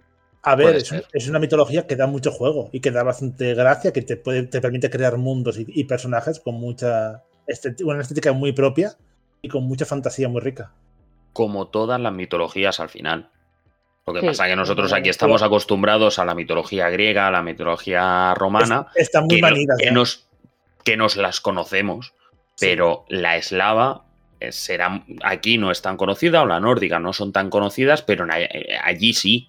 Entonces, sí, se pueden crear y tal, pero también se pueden crear con, con mitología griega o romana Bueno, o andaluza, Blasphemous. O andaluza. O andaluza. Bueno, sería, sería cristiana en este caso, pero bueno. Ah, ah, andaluza. Ah. Sí, sí, pero se puede, se puede crear. Todo, todo lo que es mitología es, es un nido de cultivo Sí, para, para contar historias, porque al final la mitología no es más que la historia que cuentan sucesos que no se sabía cómo funcionaban. Entonces, es- la imaginación en aquel momento, ¿Qué nos vas a contar, Edu? Que tú lo, tú lo has vivido todo, o sea, tú has vivido todos los libros de mitología, o sea que. Más que tú no sabe nadie, o sea, tú eres el Age of Mythology en persona. Edu estuvo con Odín. Uno aquí queriendo hablar bien de Edu, la mitología y demás, y aquí el resto rajando de la edad. Y es que, ay. ¿qué te piensas? pero- ¿Qué- Porque ¿Por qué te piensas?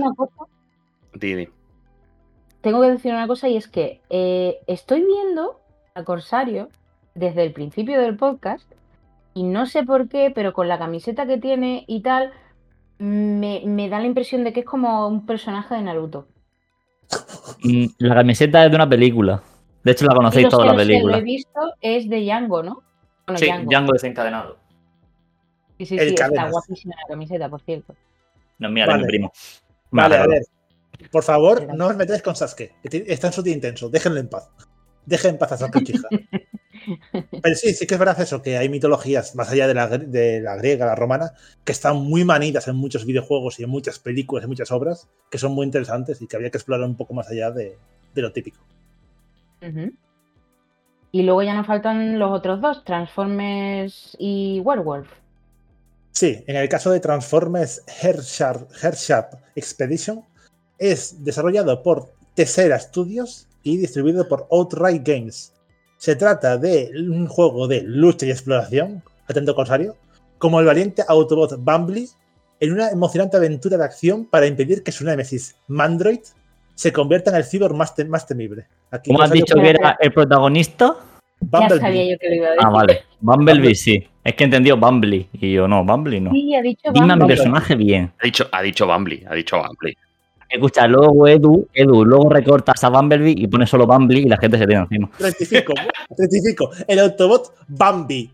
Era todo Bambi, ojalá. Que se le muere la van, a madre. hacer un, que van a hacer un remake ¿eh? de, de Bambi.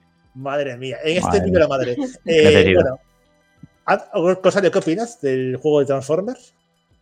Pues creo, ¿es posible que sea de- de animación o es de gráficos también como los otros videojuegos que hay de Transformers tipo realista?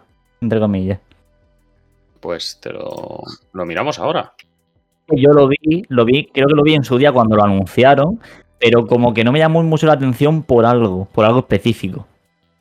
No lo puse en mi lista de deseado, y eso tiene que ser por algo, siendo de Transformers. Pero no me acuerdo por qué. Algo dije, "Mm, no, Ah, esto es. Estoy buscando, ¿eh? no sé por qué, no, no sé, me, me suena, tío, me suena. La chispa de la tierra. No, este no es. Ah, sí, sí, sí. sí, Sí, sí, es- sí, sí, es, sí, Sí, es, sí, es, sí, es. sí, sí, es cartoon, es cartoon. Eso no me mola, tío. O sea, es como ah- los Transformers antiguos, antiguos, que es como empezaron con la serie de, de- de animación antigua. Es, es lo que a Pero ya es como que lo, vería un juego demasiado infantil, porque la serie es súper infantil, tío. En cambio, los juegos que yo tengo de, de vista real son pues con la destrucción, tal, como más. están más chulos, vaya. Es lo que iba a decir, que a mí cuando me hablas de Transformers, yo no pienso primero en las películas de Michael Bay. Yo pienso en la serie de animación clásica súper vieja, en plan, ¿sabes? Sí, sí, sí. Y bueno, todo el carisma que tenía, que tenía mucho carisma para ser infantil. Que Mm. no deja de serlo, pero bueno. Pero por eso el videojuego no, no me puse en lista de, deseados por eso. Yo, tío, a ver si saca un, un Transformer, tío, con el Unreal Engine 5, con esa destrucción que pueden hacer. Madre mía. Me vuelvo crazy de pensarlo. No te preocupes, Corsario, que cuando yo termine el máster te lo hago. Eso es lo que yo quiero. O- Yo cuando termine el máster pongo los efectos VFX. Bueno, vamos a ir con el último juego del mes, el Werewolf de Apocalypse, Heart of the Forest, el cual está desarrollado por el estudio Different Tales y otro juego de nuevo de mitología nórdica y mitología centroeuropea dedicado a Edu, en el cual exploramos los mitos y monstruos de la naturaleza salvaje y primigenia de Europa. En, este juego interpretamos el papel de Maya, quien llega al antiguo bosque de Bialobieza para explorar la historia de su familia, en el cual va a descubrir la rabia, en un juego de aventuras inspirado en la experiencia del juego de rol Hombre Lobo el Apocalipsis. El Apocalipsis, perdón. Aquí en España se conoce más el juego de Vampiro la Mascarada, pero esto también forma parte de- del universo de. eh, ¿Cómo se llama la empresa? Darkness, no me acuerdo ahora. World of Darkness. World of Darkness, correcto. Bueno, aquí tenemos también la segunda ración de juegos de mitología centroeuropea y europea dedicada a los fans de, de todo ese género, con lo cual, oye, es un mes bastante variado dentro de lo que cabe. No, y aparte, como es una novela visual, eh, a mí me llaman mucho las novelas visuales, porque la novela visual al final es un género que es muy de nicho, em, porque al final hay gente que ni siquiera lo considera un juego, porque lo considera mm, pues eh, texto con elecciones. Pero para mí es uno de los, eh, bueno, novela visual o mm, aventura narrativa también, me encantan. Es un debate bastante viejo en la comunidad de, de- de jugadores, todo el tema de las novelas gráficas y, y qué, se, qué se les considera. No sé, yo no sabría muy bien qué pensar a ese respecto. Creo que sí que son videojuegos, pero no creo que sean como el resto de tipos de videojuegos. Son especiales. Ah, Están en un Vale, punto difícil. propongo, os propongo de hecho a los tres una pregunta. ¿Conocéis Black Mirror Bandersnatch? No he visto Black Mirror. No, lo- no la he visto. Vaya, bueno, pues me ha fallado aquí el plan. Vamos a tomar por saco de aquí todo. No, mira, Black. Mirror Bandersnatch es básicamente como si fuera una especie de película de la serie de Black Mirror, Interactiva. completamente exacto, Ah, completamente sí, individual, pero es sí. interactiva. Entonces, digamos que tú te vas a Netflix, creo que era Netflix, sí, Sí. Em, y bueno, básicamente juegas a la película. Porque a ti te van dando opciones como en una novela visual o como en un juego narrativo. Entonces, ¿qué es? ¿Una película o un juego?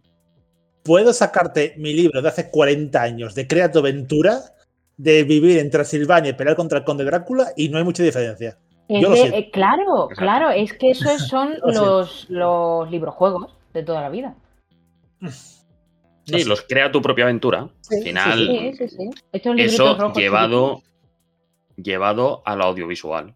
Está. No hay Mm, que buscarle más. A ver.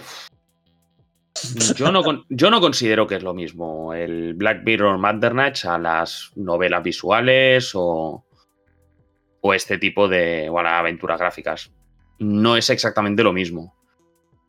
Sí que es verdad que este tipo de juegos dependen tantísimo de la narrativa que como no tengan una muy buena narrativa se caen. Es el problema, porque no tienen, porque no tienen gameplay. O sea, al final no, No, puedes coger y decir la, la historia es una mierda, pero me lo paso bomba. Te pasas bomba con la narrativa, con lo que te va contando. exacto, pero tiene que ser buena. Si no es buena, la has cagado. Y claro, a ver, es eso, tiene que ser buena. Tiene que ser buena. Ya está. Pero, o sea, buena en plan que supla todo lo demás. O sea, buena Sí, sí, sí, sí, sí, sí, no. Así. Claro, ya sabes a lo que vienes, pero Sí. ya sabes que no vas a tener un gameplay frenético, una eh, numeritos del nivel de no sé qué. No. Es al final es una aventura narrativa, es algo que te van a explicar una historia y que la historia te tiene que, que cautivar. Si no te cautiva la historia, no pocas, pocos motivos tienes para seguir adelante. Pero bueno, Y ya metiendo un poquito paza entre qué juego, qué no juego, esto lo voy a introducir yo porque eh, lo hemos dicho en el máster y me parecía súper, súper interesante, que es, ¿una pelota es un juego? No, es un medio para crear juegos. Entonces, ¿los Sims es un juego? El creador dice que no porque realmente no tiene un objetivo, sino que tiene, yo, por ejemplo, discutí esto con el profesor porque dije, no es que no tenga un objetivo, es que el objetivo es entretener, no es ganar o perder. Pero bueno, quitando todo esto, hay una frase de un autor que me gustó un montón y que yo creo que eh, os va a molar, que es jugar es un esfuerzo voluntario para superar obstáculos innecesarios. Entonces, aquí voy a en las novelas visuales o en los juegos de aventura narrativa, realmente tú tienes obstáculos porque la narrativa propiamente dicha te está, em, digamos, planteando situaciones, incluso límite, en las que tú tienes que decidir X o Y para que este personaje no muera, para que mm, vayas primero a tal sitio en lugar de a otro. Entonces, para mí son juegos. Otra cosa es que pues la mecánica, la jugabilidad mm, sea darle a un botón arriba y abajo, pero sigue siendo un juego. Sí, si, si no te digo lo contrario. Pero son juegos que dependen de, que dependen de la narrativa. Ya Sí. está. No tiene más. Hay otros juegos, los Souls, dependen de las mecánicas. Y nada de la narrativa. Nada. O sea, te fumas la narrativa. Ahí. La narrativa, la narrativa te la medio. Pero ya está. Un Kojima, te haces un tremendo Kojima. Y ya está, lo que hay. Matt Mikkelsen, esto es cine. Sí, sí. Al final, mira, al final, las, las aventuras gráficas en- tienen mucho en común a los Walking Simulator, que hablaba Ruiman. Sí. ¿Vale? Los Walking Simulator son juegos que te tienen que explicar una historia. Y si no te explican esa historia, pierden sentido. Eso sí, cuando te explican, te explican la historia, te la hacen vivir de una manera que realmente te la crees. Pero bueno. Dicho esto, Corramos un tupido velo.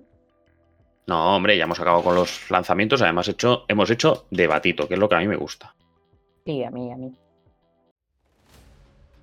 Pero lo que no tiene debate, de ninguna de las maneras, es la recomendación de Corsario. Eso no entra a debate. Bueno, bueno, bueno. Corsario, te voy a preguntar una cosa, Sí. ¿vale? ¿Vas a volver a preguntar si haces una cosa u otra como la semana pasada que dice, ¿hablo solo del Fallout 3 o hablo de toda la saga? Y te dije, coño, no, habla del Fallout 3 porque claro, te es tarde y tal. Y dijiste, pues voy a hablar de toda la saga. ¿Vas a volver a hacer lo mismo? Porque evítate la pregunta Eh. ya. No. Haz lo que te salga de los huevos, pero hazlo. Pero no, me lo- no, no preguntes, no preguntes. Lo que me refiero es no preguntes, tú tira. Más todavía. Vale, anuncio de la Jordan. ¡Hala! Bueno, yo, bueno, espérate, antes de nada, Instant Gaming, a ver por cuánto está. Ahí, Está- ahí. tiene que estar, eh. O sea, tiene que no, no, estar no. barato, no lo siguiente. Esto, es labor, Investigación. Está baratísimo, sí. esto es labor periodística. Aquí las Está- noticias se contrastan en el último momento, eh. Cuidado. Está, está barato, está Cuidado. barato. ¿Cuánto es barato? Empezamos por el precio, asústame. No voy a empezar por el precio, voy a empezar por el juego y luego digo cuánto. Pues muy mal. que si no. em, Está Bueno. barato, vale 40 euros y es un juegazo. Yo vengo a Hablar de películas. recomendar un juego de Tango Gameworks, pero distribuido por Bethesda. Director Shinji Mikami.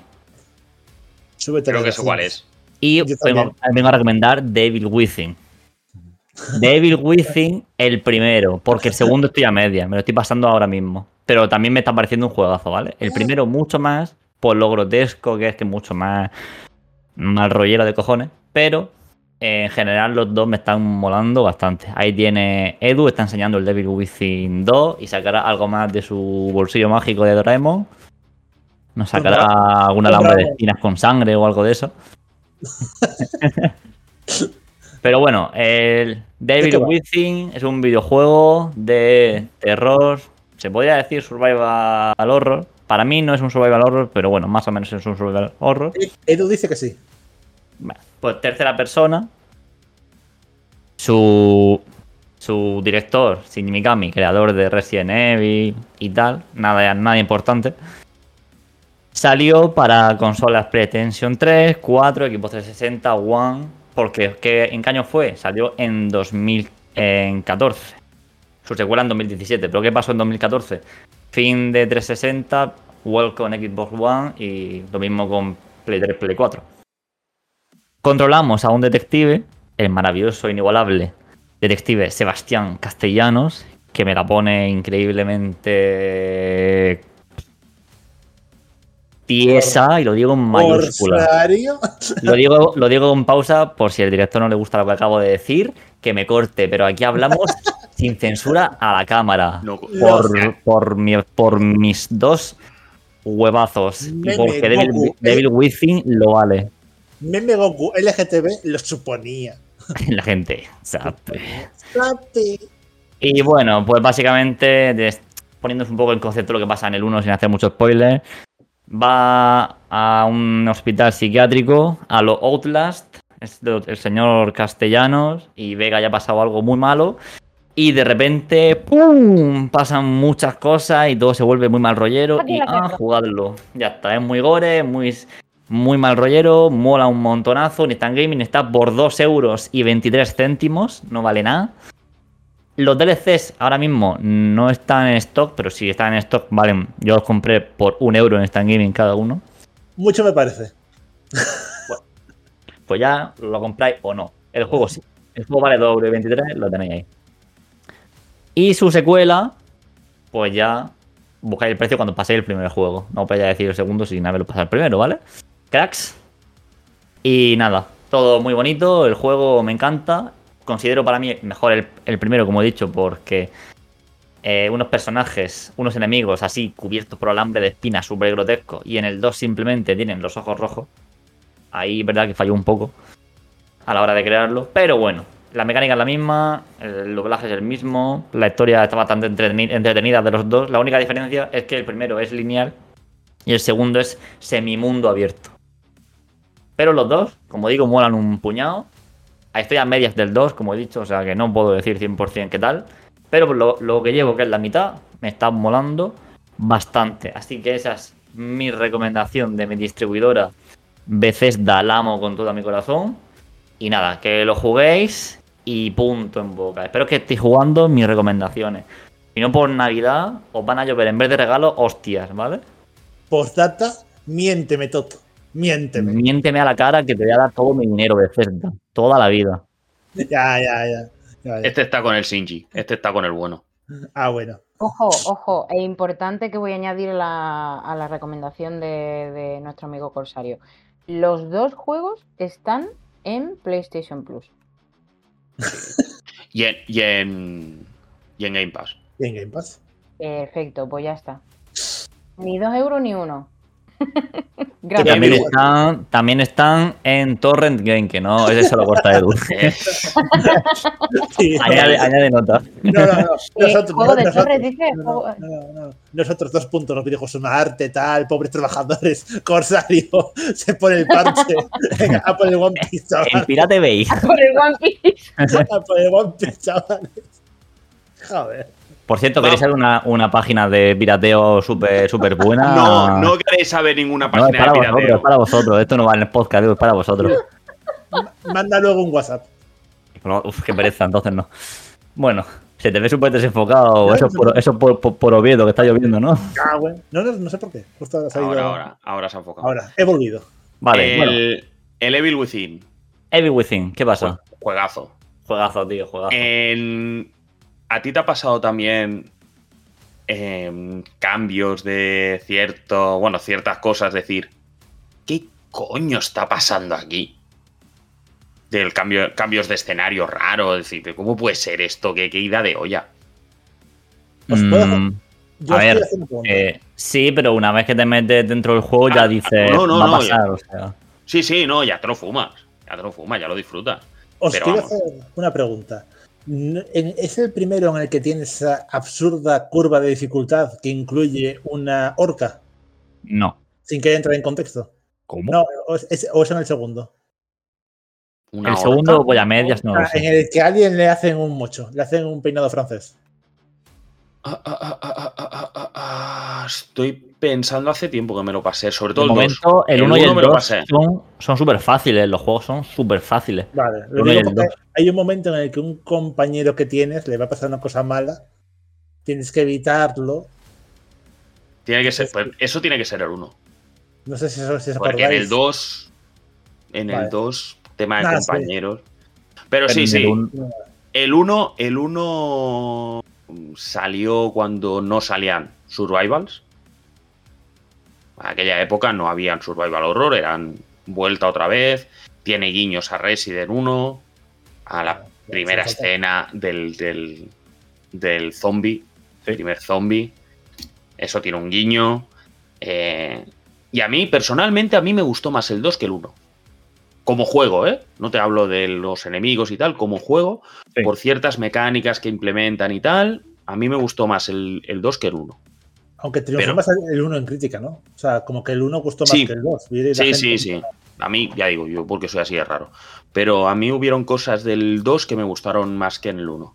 Sí que es verdad que en el 2 a lo mejor es un poco más fumada, pero bueno, ya digo, son juegos totalmente recomendables. Y si lo tienes por 2 euros, coño, de cabeza. Sí. Venga, No, pero, pero para punto a favor del 2, el mundo semiabierto está implementado que flipas con misiones secundarias perdidas que dices tú, bueno, esto será una chorrada y que va, que va, ni mucho menos, con cinemática, con cosas que luego tienen repercusión en el futuro, está súper, súper bien el 2. O sea, para Sí, nada deja atrás al 1. Lo único para mí malo del 2, lo único, único de verdad, que digo que es lo único malo que tiene ese juego, es que los enemigos están poco currados en comparación con el 1. Los enemigos normales, no los jefes, ¿eh? Los típicos enemigos. Lo demás, el 2 me parece una maravilla. Igual maravilla. que el 1. Perfecto. Sí, sí, es eso. es- uno es más lineal, son dos juegos muy diferentes.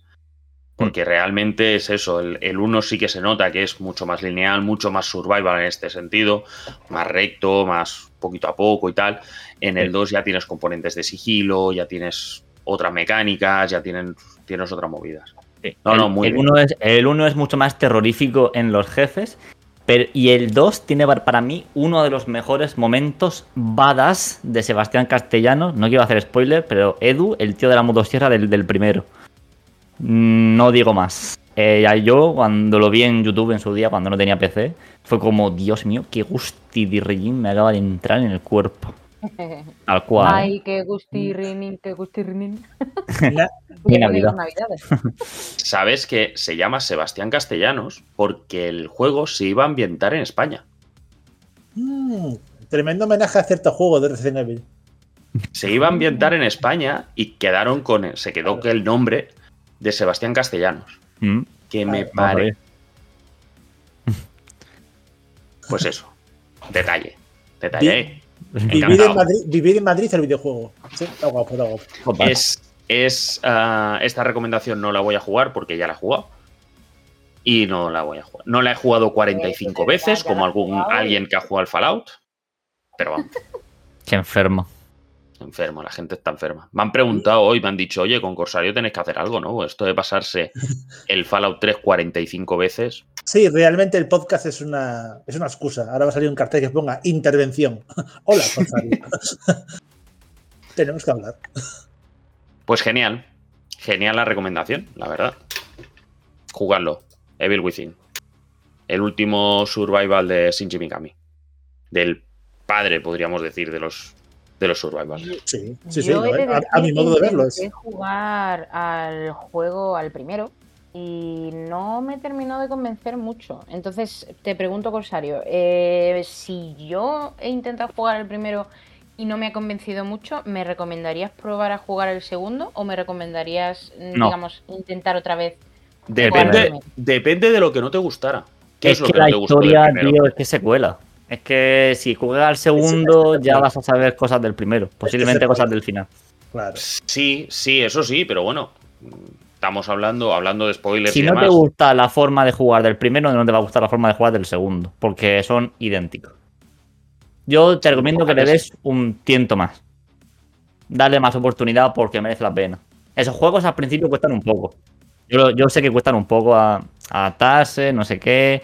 Que si los enemigos son no sé qué, que sí qué mecánica es esta, pero dale un poco de tiempo. Incluso te recomendaría, Patrick, que te jugase el primero o entero o la mitad con guía.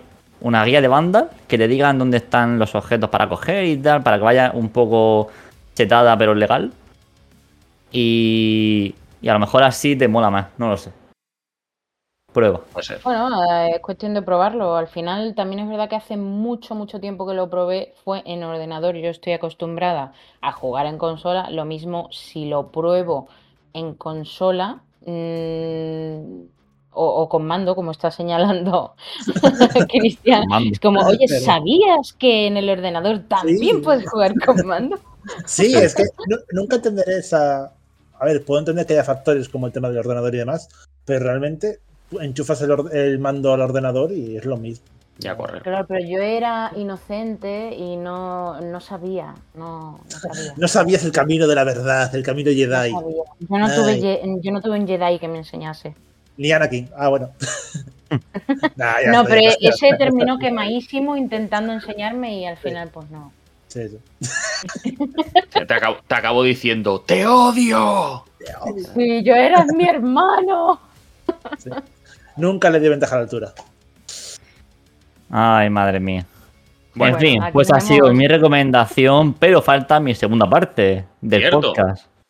Falta mi segunda parte, faltan juegos que podéis adquirir, adquirir de forma gratuita en el día de hoy para siempre. Sí. Y Sí, hay pues. dos. Hay dos. Hay uno de Epic y otro sorpresa que han puesto hoy. Bueno, se sabía ya, pero lo han revelado hoy ya para coger. A lo mejor vosotros no sabéis, pero yo sí. nues- nuestra empresa favorita, Epic, de la cual no hemos hablado nada mal. Uno es este. Epic Games. Sí, que hemos hablado además bastante hoy de ella. Pero bueno, vamos a hablar de lo bueno. Epic Game regala Good Like Burger. Vale 20 euros, pero lo, lo regala gratis por tiempo limitado si lo veáis ahora mismo hasta el jueves que viene. Y va de, una, de un señor que hace hamburguesas a alienígenas, pero se las hace, es como el overcooked, pero el objetivo es matar a la gente, envenenarla, llevarla a la trastienda y triturarlos y convertirlos en hamburguesas sin que te pillen. Toner Kebab el videojuego. Joder, no sé, tío. Krusty. Burger, el simulador. Sí, sí. God, godlike. Good Like Burger. Sí, pero es oscuro, ¿eh? Es sea, tal- oscuro, pero tal mola, mola, mola bastante lo que he visto. Que tal cual me has dicho, la trama es oscura de cojones, ¿eh? Sí, sí, sí, envenenando es de- a la gente para matarla. Ah, Sí, sí. Es de Liquid, Liquid Pug, la desarrolladora, y la editora es de, de Daedalic. Entertainment. Los del Y- Golu. Los del Y Golu. el juego sorpresita, que no es para todo el mundo, es solo para los usuarios que tengan el Prime, el Amazon Prime. Ah, La gente que tenga Amazon Prime, o si no, poneros la prueba. Esa de, de día- de- de días, porque lo que voy a decir ahora es tocho. Está regalando, si enlazas Amazon Prime a Prime Gaming, para la cuenta de Epic para siempre, el Ghostwire Tokyo. Hostia. Uh, Bueno, juegazo, ¿eh? Lo puedes pillar ya, se te vincula a la cuenta de Epic instantáneo si tienes el Amazon Prime Gaming. Primer, abro Prime Gaming, primer juego destacado. Ahí está. Pum. No, Ghostwire y, Tokyo. eh, mira, aquí hay un botón que pone reclamar. Y le voy a dar. Si lo tienes, si tienes tu cuenta ahí puesta, sí, si no tendrás que poner tu cuenta. Cabe, de- cabe destacar que termina esta promoción el 2 de noviembre. Ah, El hay doble. tiempo. Hay tiempo. Hay tiempo de que Nada, os creéis no hay un de está, ya Prime y, y tenéis este juego. Nada más. Ya lo tengo. Gracias, Corsario, ya lo tengo. Ah, hombre, ya tenéis otro juego para jugar. Recomendación de la semana que viene, el Ghostwire Tokyo. Bueno, para los que no escucharon el último programa, aquí viene. A ver. No, no lo voy a jugar porque me lo voy a pillar para Steam y lo voy a jugar en Steam. Porque soy un desgraciado y solo juego en Steam. Pero bueno, me lo he pillado, lo tengo ahí, lo tengo ahí en Epic, muy, muy bonito, ocupando espacio y ya está. Gente, En fin, esa ha sido mi recomendación y mis juegos que os doy a vosotros, jugadores, para que tengáis cositas que jugar. Un ser Para un vosotros, sicario de hamburguesas y, y ir por Tokio cazando fantasmas. lo tengo pendiente, eh, el Ghostwire. Y yo. Y yo- Lo tengo pendiente. Pero lo que no tenemos pendiente es a lo que hemos jugado esta semanita. Bueno, Que Corsario, aparte del Elder Scrolls Online, algo más habrá jugado seguro. mm, Cristian, ha- Cristian habrá jugado a los Yakuza. Sí. Patri no lo sé. Patri no me puedo A meter con ella todavía. Porque yo juego de todo. Pues decidnos que a qué habéis jugado, va. ¿quién empieza? Cristian mismo. Va, Venga, Cristian, dale. Por fin he jugado a un juego que llevaba mucho tiempo diciendo que quería probar. Yakuza. Se trata del Lies of P. Uy. Uy, Lies of Yakuza. Yakuza Like a Liar. Buen juego. Eh, a ver, he jugado las primeras 7-8 horas al Lies of P.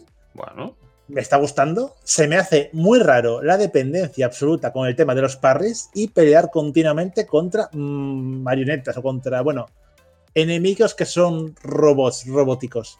Se mueven raro. O sea, es una- estoy estoy teniendo esa barrera acostumbrado a enemigos humanoides o enemigos incluso bestiales tipo eh, Bloodborne.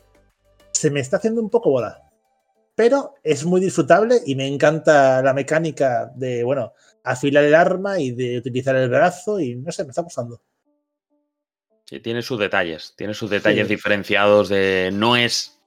A ver, la, la ambientación es muy Bloodborne, es muy Pero no es Yarnam, Bloodborne, no es pero Bloodborne. no es Bloodborne. No es No el es mismo Bloodborne, tipo de para juego. lo bueno ni para lo malo. Quiero decir, Exacto. para lo bueno es que es distinto, es cuenta su propia historia a través de sus propias mecánicas, pero obviamente, sabiendo jugado pocas horas de nuevo, pero a ver, Bloodborne es Bloodborne. Quiero decir, a mi modo de ver, no es el mejor juego de PlayStation 4, de lejos, por, ¿sabes? Por casualidad. O sea, es Mm. un juego maestro, Bloodborne. Pero bueno, el Lies of P es muy buen juego, quiero seguir jugándolo y tiene muy buena pinta lo que estoy jugando. Otro que tengo pendiente.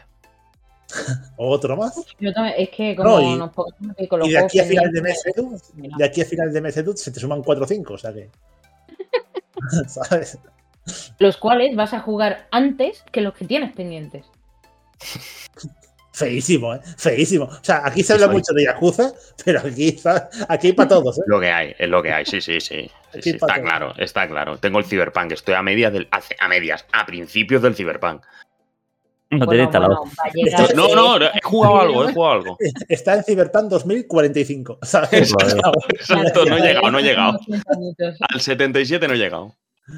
No te preocupes, Edu. Si va, llegará, llegará. Si has llegado hasta a 2023, va a llegar a Claro, 2077. claro. no. Claro, era, era más difícil. Claro, desde que yo nací hasta el 2023 ha pasado más tiempo.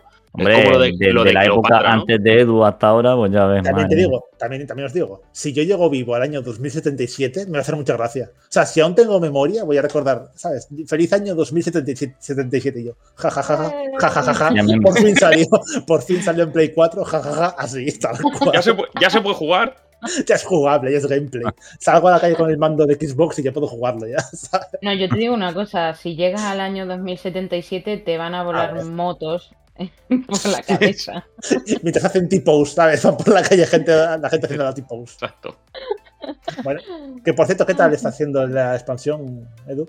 No, yo no estoy jugando a la expansión, estoy jugando a lo que es Ah, el vale, juego. al juego. A lo, que es base. el, a lo que es el juego base, sí, sí. Pero ya, digo, ya mejorado, mejor. ¿no? O sea, ya con el parche y todo. Sí, sí, mira, el colega este que lo estaba jugando me dijo que el otro día se le actualizó y se le han puesto. Yo pensaba que no, que al tener ya la partida iniciada no le iban a cambiar nada, pero sí, sí, se ve que le han cambiado todo. Bueno, Aunque lo tengas iniciado, daba igual. ya puedo encender la Play 4. Ha llegado el Ya puedes encenderla, puedes encenderla. Vale, pues, la puedes encender, otra cosa es que explote. Patri, pues. ¿tú a qué, a qué has jugado? Mm, Lo que he estado jugando yo estos días, como es el mes de Halloween, es un juego que seguramente más de uno conocéis, porque creo que lo habéis jugado. ¿Os suena. ¿Os suena? Oxide Room 104? Suena, Mm, suena, suena. ¿Ese es el que ¿Suena roba, ese es el que roba coches y eso? No, ese es el que no. GTA 4. Ah, vale. Vale. No, es el GTA 6. Ah, El GTA 104. No, bueno, pues eh, Oxide es un juego español, está hecho aquí, made in Spain, y eh, está hecho por dos personitas principalmente. Entonces es un juego de bajo presupuesto, pero ojo, el hecho de que sea un, juego de bajo presupuesto no significa que sea un juego malo.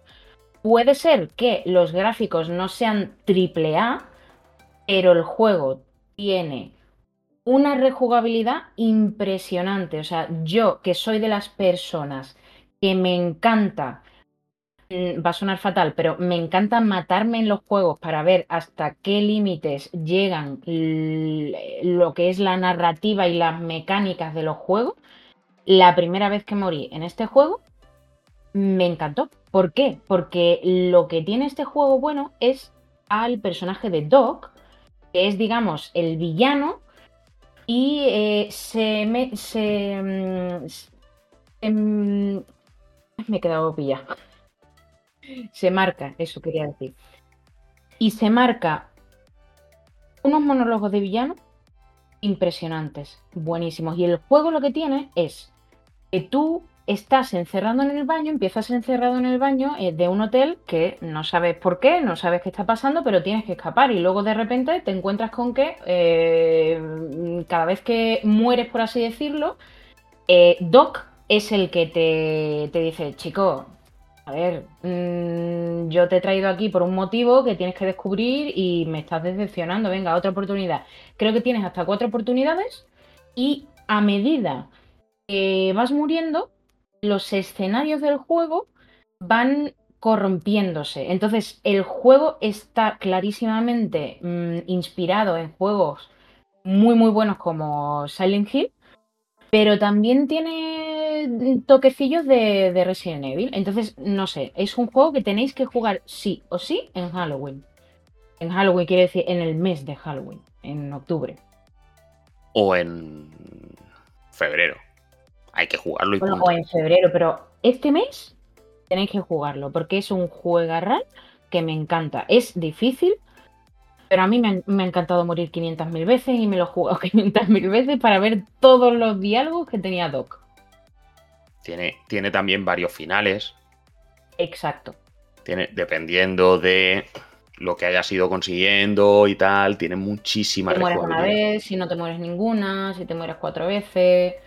Depende un poquito. Tu primera sí. vez, tu primera muerte fue cuando tiraste del cajón en el baño y te diste un golpe en la bañera y moriste. No, mi primera muerte fue. eh, bueno, es que esto sería spoiler, pero mi primera muerte fue yendo, mm, digamos, cuando salgo del baño, hay cierta cosa en un plato y yo dije, ah, mira qué curioso, se mueve. Sí, es que el personaje es muy delicado. Le sopla y muere. Pero lo del cajón, lo del cajón fue como la cuarta vez que morí, creo. Y a mí me dejó helada, digo, pero, pero, pero qué fuerza tiene que hacer aquí Matt, por cierto, que se llama el protagonista, para romperse todo intentando abrir un cajón. O sea, no sé, pero mola, mola. Pues sí. Juegazo, juegazo. Juegazo es. Ya digo, con el presupuesto que tenían. Y ya hay previsto secuela, creo. Eh, Creo que ya comentaron Wonder, algo de una secuela. 24. Mm. Oxide. ah, 108, creo. 208. Ah, 208. Al Que tema, el, el tema, el tema del 104 es porque está ambientado en un, en un motel. Mm. Entonces son las habitaciones. Y el oxide, porque más que corrompiendo, Patri, las habitaciones se van oxidando cada vez que muere. El ambiente. Sí, sí, eso es lo que quería decir, oxidarse, corromperse, mm, no sé, eh, como que dan mal, mal rollo. Sí. ¿Y tú, Edu? ¿A qué has jugado? ¿Yo? ¿Corsario no va primero? Lo que diga yo, la verdad es que me da igual. No, Corsario, tú mismo. Tú mismo, porque yo voy a hablar bastante, o sea que. Ah, Por cierto, el juego se ha hecho en España, pero se ha hecho en Granada, en, en- en Andalucía, ¿eh? Andalucía. Ah, bueno, perdón, perdón. Se ha hecho en España, pero. ¿sabes? Ah, Ah, ah, Pero- esto hay que decirlo, que esto, esto es importante. Si eso lo Salto en digo. Granada, pero con el blasfemo al lado. ¡Hala! Si Qué lo, malo. si lo- si lo digo yo, si digo yo, ah, pero no os ha hecho en España, os ha hecho en Gerona, os ha hecho en Barcelona, En Me Girona. me, me linchan, a mí, a mí me linchan, ¿sabes? Sí, sí, sí, sí. Funden, te funden. Corsario, ¿a qué ha jugado? Va. He jugado a el Scroll Online, como ha dicho Edu, por supuesto, todos los días. Mm, Me queda nada, nada, me queda un capitulito que me pasaré en directo mañana de Little Nightmare 2. Bien. Ajá. He jugado un poquito, solo un capítulo, a, a Evil West co- cooperativo. Me he pasado la mitad de The Evil Within 2, como he dicho también anteriormente.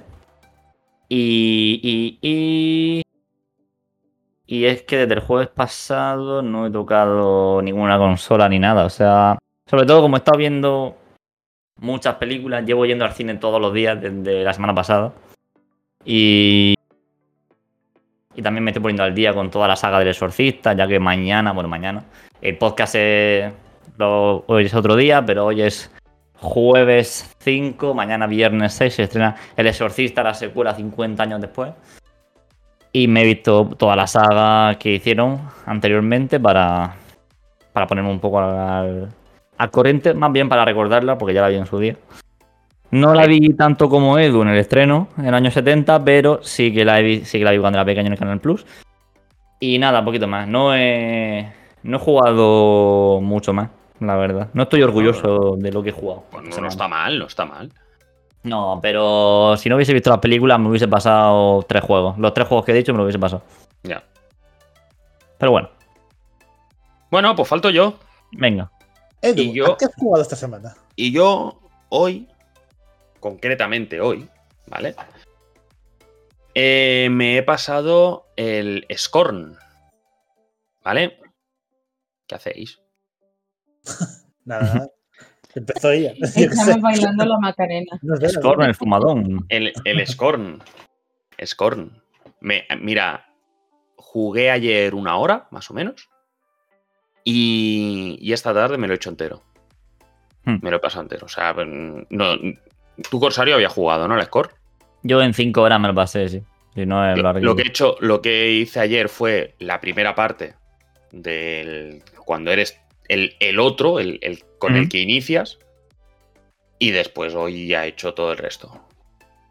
Lo que decíamos la semana pasada con los lanzamientos, un juego que sorprende porque vienes buscando una cosa o te dan a entender una cosa, que es un shooter con una ambientación terrorífica, oscura, tal. De shooter no tiene prácticamente nada, no digo nada porque sí que tiene algo de shooter, poquito sí, pero es básicamente un juego de puzzles, incluso un walking simulator, podríamos decir, porque te pasas mucho rato caminando, explorando, Tiene toques. Mm. si te, te- te pierdes, yo me he perdido varias veces, aquello de, ostras, tengo que pasar por aquí, tal. Tiene backtracking, tienes que volver para atrás a buscar según qué.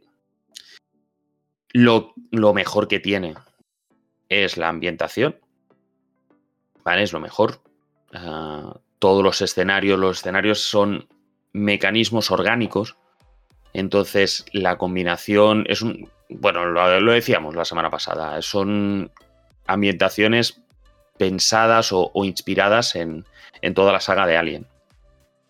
Eh, tienes que tener estómago, ¿vale? Para jugarlo, porque hay algunas escenitas que, hostia, para darle de comer aparte, ¿no? Impresionan. como que pueden, pueden causarte impresión. Oye, Dicho guay, esto, jugar, dicho, dicho esto, yo hoy he estado jugando con mi niño de 6 años al lado, ¿eh? Y yo estaba pero tan sí. tranquilo. Me ha hecho ¿Y mucha qué gracia haces, eh? Me ha hecho Que gracia- aprenda un poco ya lo que es lo visceral, hombre. Exacto, exacto. Me ha hecho gracia Edu queriendo hacer un aviso de discreción, cuidado. Patri de fondo. Bueno, pues esto tiene buena pinta. Es Edu que- en plan, No, pedagogo y Patri en plan, bueno, pues. Es que, oye, a mí en realidad me flipa todo lo que sea visceral y violento y tal. O sea, me mola un montón. Muchísimo. A ver, violento, violento, violento tampoco es. ¿Vale? No es muy violento. Ya digo, es un juego de ejemplo, puzzles. violento y no me mola tanto como a lo mejor me puede volar eh, Es- el Oxide. Es. te quedas embelesado. Si te gusta ese tipo de, de ambientación, te quedas embelesado viendo pues, los detalles que tienes, que es una pasada. En historia no os puedo decir nada, no os puedo hacer spoilers porque lo que decíamos, te sueltan ahí en medio y a correr. No te explican absolutamente nada. Nada. Yo tuve que ponerme una guía, de hecho. No, no, te tienes, es, es como un juego de Miyazaki. O sea, te- después te miras un vídeo de YouTube para, saber- para enterarte un poco del lore porque no te enteras de nada. Tienes ¿Incluye que estar pantano? muy atento. ¿Incluye algún, panta- algún pantano? No, no incluye pantano, no incluye pantano. Lo que sí que he visto, porque yo ya lo jugué cuando salió en Xbox One, eso, salió día 1 en Game Pass, a día de hoy creo que está en Game Pass todavía. Correcto. Eh, ¿Te lo confirmo ahora mismo? Confirma, confirma, pero yo diría que sí. sí. El, el- la diferencia que he visto, porque esta vez he jugado la versión de Play 5. La versión de Play 5 tiene muchísimo más partículas en suspensión y demás, Correcto. que parece una tontería. Realmente parece una tontería. Dice, las partículas en suspensión. Oye, te ayudan a ambientarlo mejor, porque hay un momento concreto en el que tiene sentido que haya partículas de sangre volando. ¿Vale? Ya sé que he dicho que no es visceral y que no es violento, pero sí que es asqueroso. Es un juego que es asqueroso, o sea, tienes que meter los dedos. Es en primera persona. Mm, Tienes que meter los vale. dedos en ciertos sitios que dices, hostia, A ver, Yo- no, yo no- Ya está, yo no ya los meto. Tienes que hacer el Spider-Man, Edu. Tienes que hacer justo la posición que tiene Spider-Man detrás. Bueno, gr- gr- Tienes, gran homenaje. tienes que hacer, tienes que hacer ciertas cosas, sí. Bueno, gran homenaje, siendo el mes de salida de Spider-Man 2, hacer un Spider-Man siempre está bien. O sea que, Pues un tipo de festejo. ya digo, son, es un juego que, que si os gusta la ambientación de Alien y os gustan los puzzles, va a gustar. Juego cortito, 5 o 6 horas, no, no dura. Ya digo, yo me lo he hecho en una tarde. Correcto. Es más, en Game Pass te viene la opción de How Long to Beat, en el cual te indica el tiempo que lleva, lleva a pasárselo. Y sí, historia principal 5 horas y completarlo al 100% unas 6. A mí me han faltado dos logros para tener el platino. Y uno es el platino. Pues te ha faltado uno. Exacto. Te ha faltado uno. Claro, te faltan dos.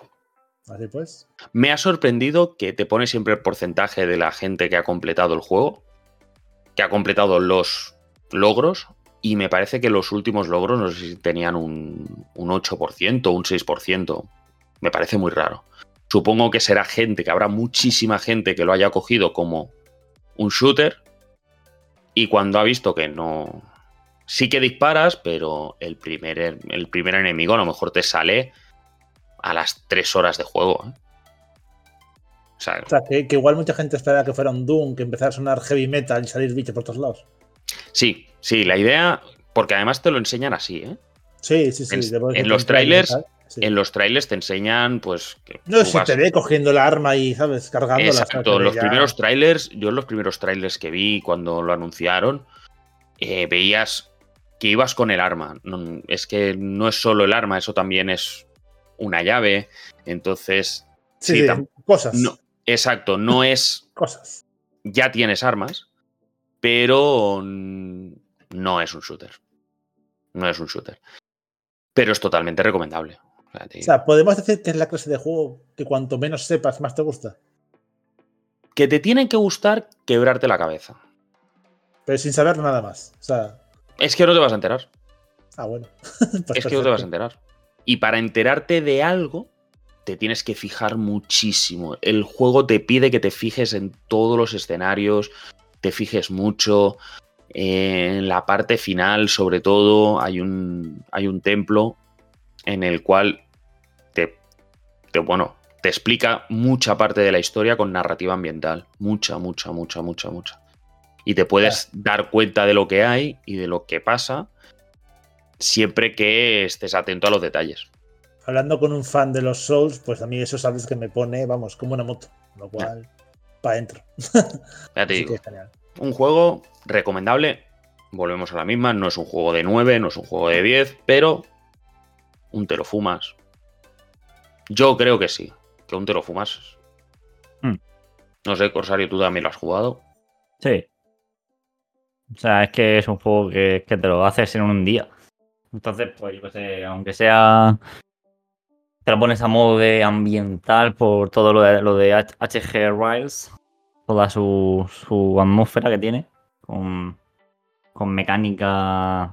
Mecánica no, perdón. Con escenario tipo Alien. Con esos mecanismos extraterrestres y tal. Mecanismos orgánicos le llaman. Sí, mecanismo orgánico. Es que es así, no sé.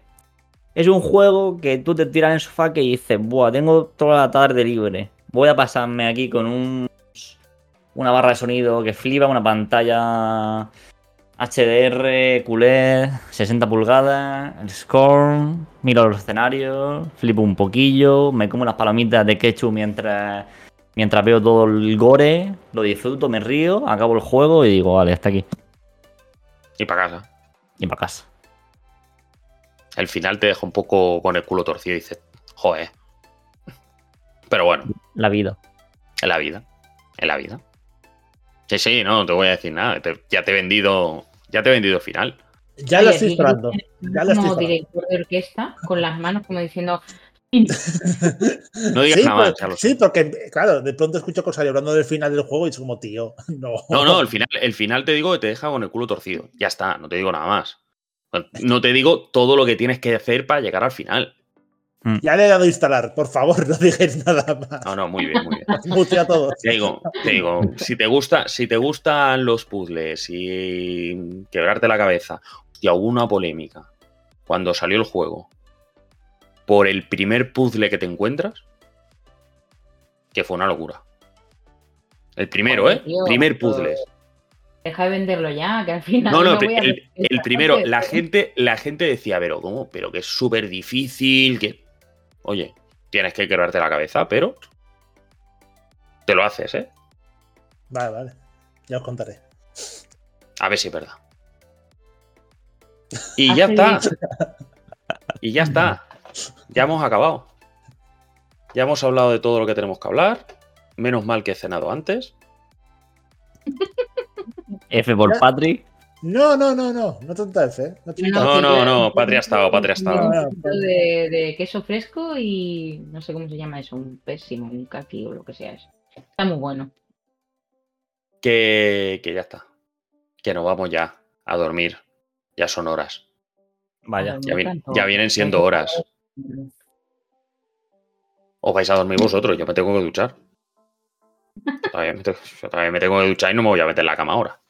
Yo me tengo que duchar porque mañana, ojo, que me ha tocado el, la mierda esta de Loki. Todavía no sé a qué hora tengo que ir, pero.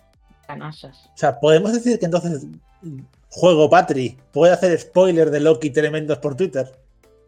Que haga lo que quiera. Sí. claro. Te has vuelto, te, te vas a volver aquello que juraste destruir, ¿eh? O mueres como un héroe, o vives lo suficiente para volverte una villana. La segunda opción me gusta, siempre me gusta más el Joker. Vaya. El guasón. Bueno, pero era, era dos caras, pero bueno, sí, pero. me Ay, sirve. Mierda, es verdad, es dos caras. Fuck. Tan bueno, fan no serás. igualmente me gusta más Joker. Harvey Dent. Dent. Sí, está evidente. Is Dent. Harvey Dent. Pues entonces, chicos. Exacto.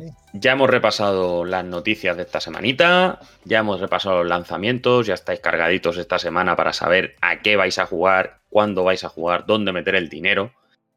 Ya tenéis la recomendación de Corsario que por favor jugadla. Por favor. Dos Qué euros. buenísima. Que, Dos qué buenísima. euros, ¿eh? O sea, Dos Venga euros. ya. Es que, es que aunque fuera 20, jugadla. con, con dos euros no compras ni medio litro de aceite, ¿eh? Con lo cual, por favor. Eso es verdad. Que, que no, que, que no tenéis excusa para no jugarlo. Y, y ya os hemos explicado lo que hemos jugado nosotros. Uy, va. Se me ha caído un boli. Jugad Muy a bien. todo lo que digo, maldita sea. Jugad a todo, jugad a todo siempre. Y al Oxide también, por favor, que están muy, Ay. Oxide, al Oxide, que son, que son colegas. Los de Wildsphere son colegas.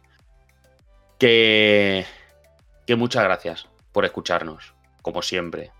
Recordad, hay un episodio por ahí en medio de hace unos días, que es el especial que hicimos para hablando de Matrix, que haremos uno cada final de mes, seguramente haremos uno. Yo no quiero decir nada, no quiero decir nada, pero son un montón de emojis de, cigarros y fue cine, ¿eh? Fue O sea, cine, fue cine, fue fue cine. Fue cine. Oh. Que muchas gracias, Corsario, Cristian y Patri, por pasaros por aquí. Y a ti, Edu, por invitarnos. Oh, pues, estáis todos invitados. Edu, te El día, menos, el día menos pensado, el que no va a venir, voy a ser yo. Hombre. Que, bueno, madre mía, ya estamos con la depre que hemos empezado al inicio. del En el episodio. No, de pre nada. En el episodio 20, Corsario, que la has clavado.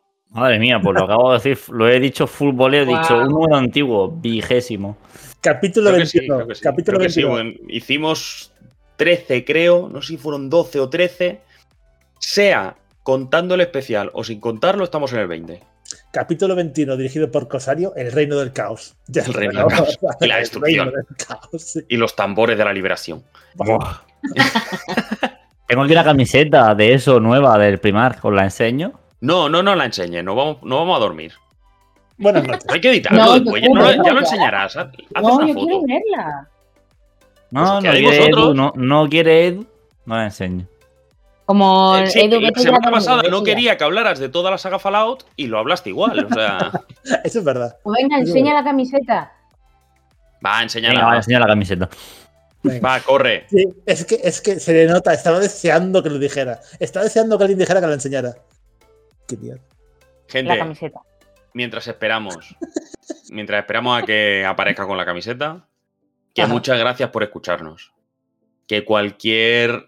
Mírala, ahí está. Ole. Ole. Ahí está, el One Piece. Qué guay. Supongo que en japonés pondrá, eh, no sé. Pone en español punto de respawn vuestra página web de referencia. Corta Edu, corta Edu, corta, corta Edu. En, en español pone, me la pone todo, todo dura, ¿vale? Me la pone tiesísima, al palo de puta Tú, mesa. Corsario, tú dirás lo que quieras, me llamarás a mi viejo y todo lo que tú quieras, pero el que tiene canas es Luffy. Yo no quiero decir nada. Oh. ¡Va!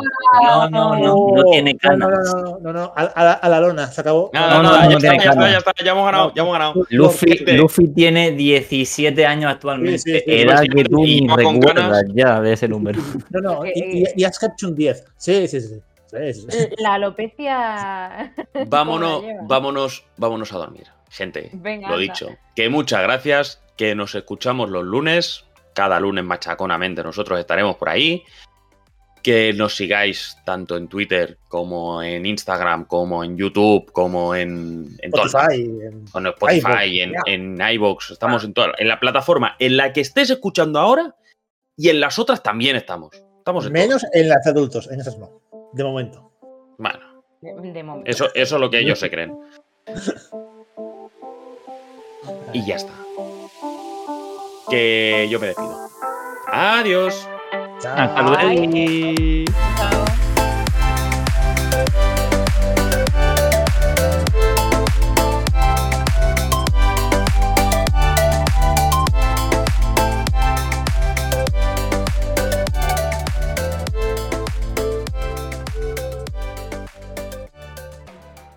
Recuerda que puedes seguirnos en nuestras redes sociales. Encuéntranos como punto de respawn en Twitter, YouTube, Twitch, TikTok e Instagram. O entra en nuestra web, punto de respawn.com. Así estarás al tanto de las últimas noticias, juegos y sorteos. ¿Te lo vas a perder en serio?